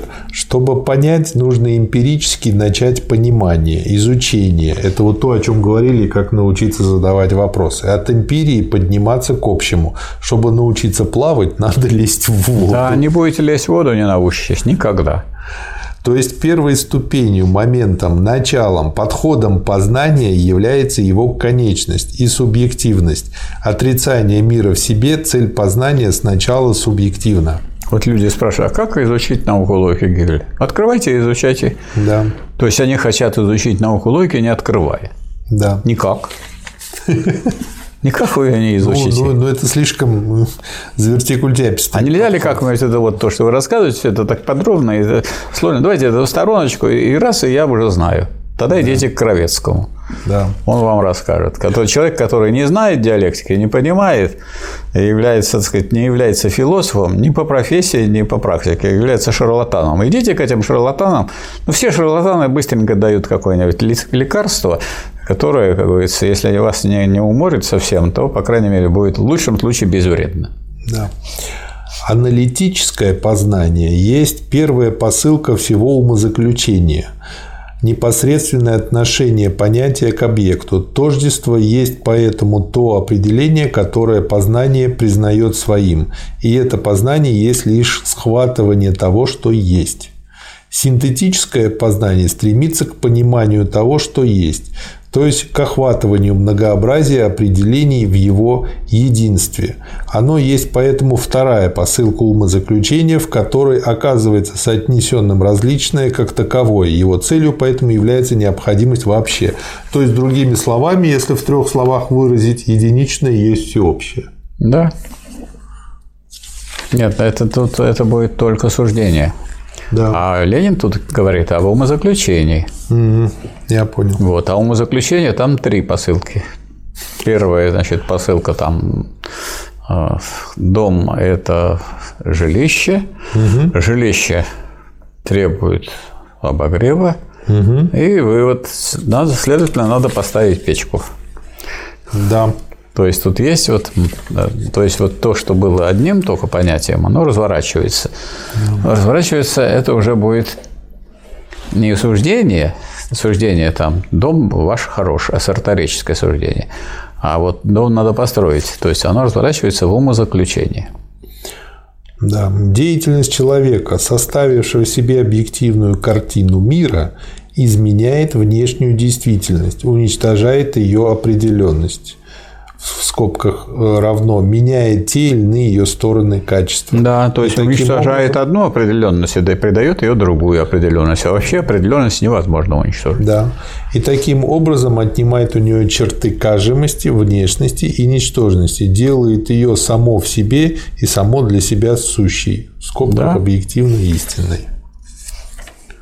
То есть, если хочешь что-то сделать, делай его. Изучай. Изучай и делай. Да, Если и хочешь делай. что-то делать, да. делай. Если только изучаешь и никогда не делаешь, никогда не делаешь. Да. В истинном познании метод есть не только множество известных определений, но в себе и для себя определенность понятия, которое лишь потому есть средний термин. То есть получается понятие как посредник такой мыслительный логический. Посредник в вашей практической деятельности. Если да, вы что-то делаете, да. вы же должны сначала, э, сначала вы должны, а, изучить то, что вы собираетесь изменять. Б. Вы должны сформулировать, что вы хотите, то есть у вас истинное понятие выработать. И потом, в соответствии с вашим истинным понятием, угу. преобразовать то, что вы преобразовываете. Да. Так у вас три действия. Отражение, преобразование в голове, а потом, а потом преобразование в действительности. Вот он, средний член. Да. Есть. И вот поскольку Ленин, ну, сразу видно, что он читал не просто для того, чтобы как-то разобраться, а для того, чтобы что-то потом сделать, что-то изменить Не что-то, мир. а изменить мир в соответствии с интересами передового класса. Да, он э, Что-то всегда- сделать – это все что-то делают. Да, Для этого читать не надо, каждый что-то делает. Да. А он э, всегда пытается вытащить для себя суть и как ее сразу систематизировать. И вот в этом плане для людей, которые хотят как можно вот короче, как всегда, есть страницы 202-203 а, этого тома, где а, он просто перечисляет элементы диалектики. Ну вот, Да, я сразу хочу сказать, что есть такая, такая, такое издание в Гегеле, которое называется «Философская пропедевтика», которая была для школьников сделана, для тех, кто учится в гимназии. Вот, там все короче. Но из этого ко- короче ничего не понятно. Потому что короче значит не подробно, значит не обстоятельно, значит не глубоко и не конкретно. Поэтому вот это вот нынешнее короче, короче, короче, не все можно сделать короче. Вот если вы его голову кому-то отрезать, он будет короче, но он уже Ну, будет без головы. Он будет на всю голову, короче, да. Даже если пол головы укоротить. Но все равно. Ну, вот в давайте, этом но тогда, если вы хотите, чтобы он был интересного. хорошо думал, то начинайте с ног укорачивать. Да. Ну и вот тут мне нравится, что Ленин пишет. «А, Вкратце диалектику можно определить как учение о единстве противоположностей. Этим будет схвачено ядро диалектики, но это потребует объяснений и развития. Конечно. То есть без подробного изучения все равно не обойтись. Как бы нам Потому что диалектика, она, отра- она в движении находится и отражает движение действительности. Да, да. Но ядро – это хорошо. А, По поводу булевой э, логики. Формальное мышление возводит себе в закон тождество, низводит противоречивое содержание, находящееся перед ним, в сферу представления, в пространство и время, в которых противоречивое удерживается одно вне другого в сосуществовании и последовательности, и таким образом выступает перед сознанием без взаимного соприкосновения. То есть это мертвечина. Да, Получается. от- отрывается одна сторона от другой. Да, и для В любое самое простое подходит, равенство, там, нет. 2 равно 2, оно уже содержит в себе различия, потому что одно 2 стоит слева, другое 2 стоит справа. У них разные координаты. Да, 2. Кроме того, одно 2 написано одним человеком или одной рукой, а другое другой. Или одной и той же рукой, но она так сказать, дрожала, и у вас ведь в руке это все время изменения. Поэтому никогда абсолютно двойка слева и двойка справа никогда не совпадают. Поэтому тут есть не тождество, но все построение формальной логики, оно, предполагает, что все- надо абстрагироваться от различий. Берем только вот тождественные, да. и все. И вот тогда преобразовываете интегралы, и все это будет то, что слева, тождественно с тем, что справа. А что тогда вы там нагородили? Все время разные. Но все время разные картинки. Посмотрите на картинки, которые вы пишете. Картинки все разные. Но только эти картинки считаются тождественными, несмотря на то, что они точно разные. Ну и э, еще очень хороший аргумент, что познание движется от содержания к содержанию. А если мы занимаемся от, переходом от формы к форме, то получается мы просто выплескиваем с водой ребенка. Нет, не только. Раз форма тоже содержательна, поэтому известное содержание Ну, тоже мы что-то познаем. останется, но Да. все-таки Нет, вот не много, так много. чего останется. А, Форма содержательная, не бывает формы без содержания. Еще одна короткая цитата. Прав был Энгельс, что система Гегеля – перевернутый материализм. Не да, особенно он такой перевернут. Он перевернутый только в третьей книге. Да. А в, в первой книге он и не перевернут. И начинается все с бытия. Когда появляется перевернутость? Вот посмотрите, в третьей книге сначала идет субъективное, э, объективное, э, простите, субъективное, а потом объективное. Ну, то есть в этом Вот тут и перевернутость. Да. А дальше опять нет перевернутости. Потому что дальше он уже говорит о том, как ну, это субъективное отражает это объективное. Идея. Идея же отражает объективное.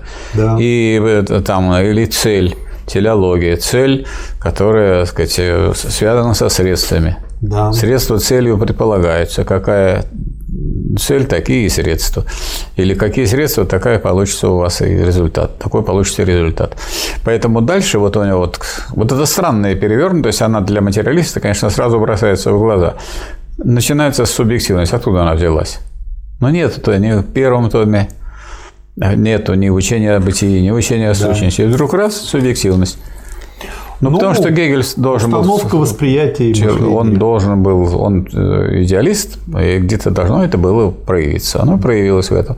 Переставьте эту объективность и субъективность, для содержания ничего не, сказать, не изменится. И дальше как бы используем как материалист. Да. А, понравилась очень последняя цитата. Абсолютную идею можно сравнить со старцем, который произносит те же религиозные истины, что и ребенок, но для которого они имеют значение всей его жизни. Ребенок также понимает религиозное содержание, но оно имеет для него значение лишь как нечто такое, вне чего лежит еще целая жизнь и весь мир. Да, то есть абсолютная идея имеется в виду то, что идея, вобравшая в себя все содержание рожденного. То есть да. вот то, что написано в, в третьем томе, э, во втором томе науки и логики или в третьей книге, оно предполагает и учение о бытии, и учение о сущности, и поэтому, когда вы говорите о таких вещах, которые в третьем томе, вы имеете в виду, что они включают в себя. Вот любая эта категория включает в себя то, о чем был раньше разговор. Угу. Например, вот то же самое понятие. Это в понятии же есть и бытие там в нем, есть и сущность. Но э, какое там бытие? Ведь бытие там безграничное. И сущность там без проявления. То есть она в этом понятии, она ну, проявляет себя только вот в таком объективной форме. Угу. То есть все, что есть в третьей книге, оно все включает в себя содержание первых двух. То есть нельзя изучить науку логики, прочитав только вот третью книгу учения понятий. Получается, что вот эти понятия не будут содержать в себе эту глубину. Ну, как можно пообедать хорошо, выпив только чаю? Очень просто купить водки и выпить только, и все. Ну, обычно такие люди долго не живут. А долго и не живут. Даже целые государства долго не живут, в том числе и Советский Союз недолго прожил без диалектики. Да, Потому что пришли люди, которые не разбирались в этой диалектике никогда, и которые сами не могли сформулировать даже доклад. То есть после, ну, люди, которые и Ленин, и Сталин, и все люди, которые при Ленине и Сталине, ну, кто это по бумажкам читал? Если люди читают по бумажкам, значит, появляются некоторые люди, всякие спекулянты, которые пишут бумажки, бумажки, поскольку они за них не отвечают. И люди, которые читают эти бумажки и тоже за них не отвечают, дескать, мне написали эти вот граждане. А эти уже со степенями и званиями. Это страшное время, когда вот началось такое разложение. Но как можно свое собственное выступление, самое главное, мысль поручить другим? Вы поручите им подготовку материалов, нахождение каких-то цифр, которые вам надо. Покажите задание им, что нужно им достать вам для вашего доклада. Ну, какой доклад поручили им написать? И вы зачитываете. Так вы дикторы – Разве может диктор управлять государством? Скажите, пожалуйста, диктор может управлять государством? Есть, Что будет с государством, если хороший. будут управлять дикторы? По-моему, называется то ли пульт, как-то так, где да. главный герой нашел пульт, и когда плохие моменты в жизни нажимает, они быстро перематывают, Правильно. он даже их не замечает. Да, и он так совершенно незаметно да. пролистал всю свою жизнь. То есть люди, не зная этого, не, не забравшись на э, вот эту гору диалектическую, хотят управлять государством, обществом. Ну, это же это невозможно. Поэтому они провалились. Они да. провалились, и, и в эту, так сказать, дыру провалилось и общество. И куда оно может провалиться? Оно может провалиться только в, в более старый способ производства и более старую экономику. Социализм может провалиться только в капитализм. В феодализм он не провалится. Поэтому, Слава тут, Богу. поэтому так сказать, вы не, не совсем пропали. Можете снова начинать. Чем мы занимаемся? То есть нужно изучать диалектику, а нужно читать первоисточник, да. Ленин помогает это делать. Тому, кто хочет дополнительно, есть еще целый краткий видеокурс на 4 часа 40 Ленин минут. Ленин помогает тем, кто читает. Да, тем, кто читает. Кто идет. А тем, кто не читает, он не может ну, помочь. Ну, дорогу осилит идущий. Да, кто идет, тем помогает. Да, тем помогает. И Гегель помогает тем, кто изучает эти вопросы. Тем, кто лежит, нет, под лежачий камень вода не течет. А, хорошо. Спасибо, Михаил Васильевич. Вам Но спасибо. Как назовем этот выпуск? Давайте родник диалектики назовем. Вы так образно. Да образно и есть. Родник, это в нем же это вот то, что нужно для жизни. Родник. Не просто диалектику, хорошо бы ее применить. Но как вы без родника? То есть есть мутные всякие книжки по диалектике. Угу. Мутные. И из этих всех книжек только науку логики можно взять. И вот Ленин припал к этому роднику и стал великим революционером и жизнь преобразовал. Хорошо, согласен. Родник диалектики. Родник. Спасибо, Михаил Васильевич. То есть можно обосновать, что это родник, Можно. а не просто. А не Можно. просто. Мало ли сколько воды. Вон сколько у нас продают всяких видов воды. И такие, и такое, и такое. А можно напиться. Это мертвая вода. Это все больше мертвая вода. А это живая вода. источник. Ну, можно сказать, живая вода, но живая вода диалектики как-то не смотрится. А родник хорошо. Он идет, он, он как раз без него, без этой воды, без чистой воды, без такой кристальной. Когда вы отбросили, а вообще родник, он же соответствует и тому, что говорил Гераклит, все течет, все изменяется. Но этот родник диалектики, он должен быть применен, но это уже задача не Гегеля. Да, да. Вот. Напившись этого вот из родника диалектики, вы можете совершить великие дела. Как, знаете, богатыри, они, конечно, у них есть и э, мечи, у них есть так сказать, и конь, у них И есть и защита, да. защита, все. Но без родника, если они не напились, они не могут победить врага.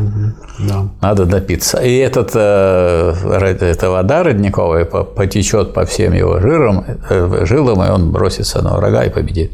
да. Вот тогда. Или построить то, что он собирался построить. Забрался на ту гору, на которую он забирался. Да. Спасибо, Михаил Васильевич. Вам спасибо. Спасибо, товарищ.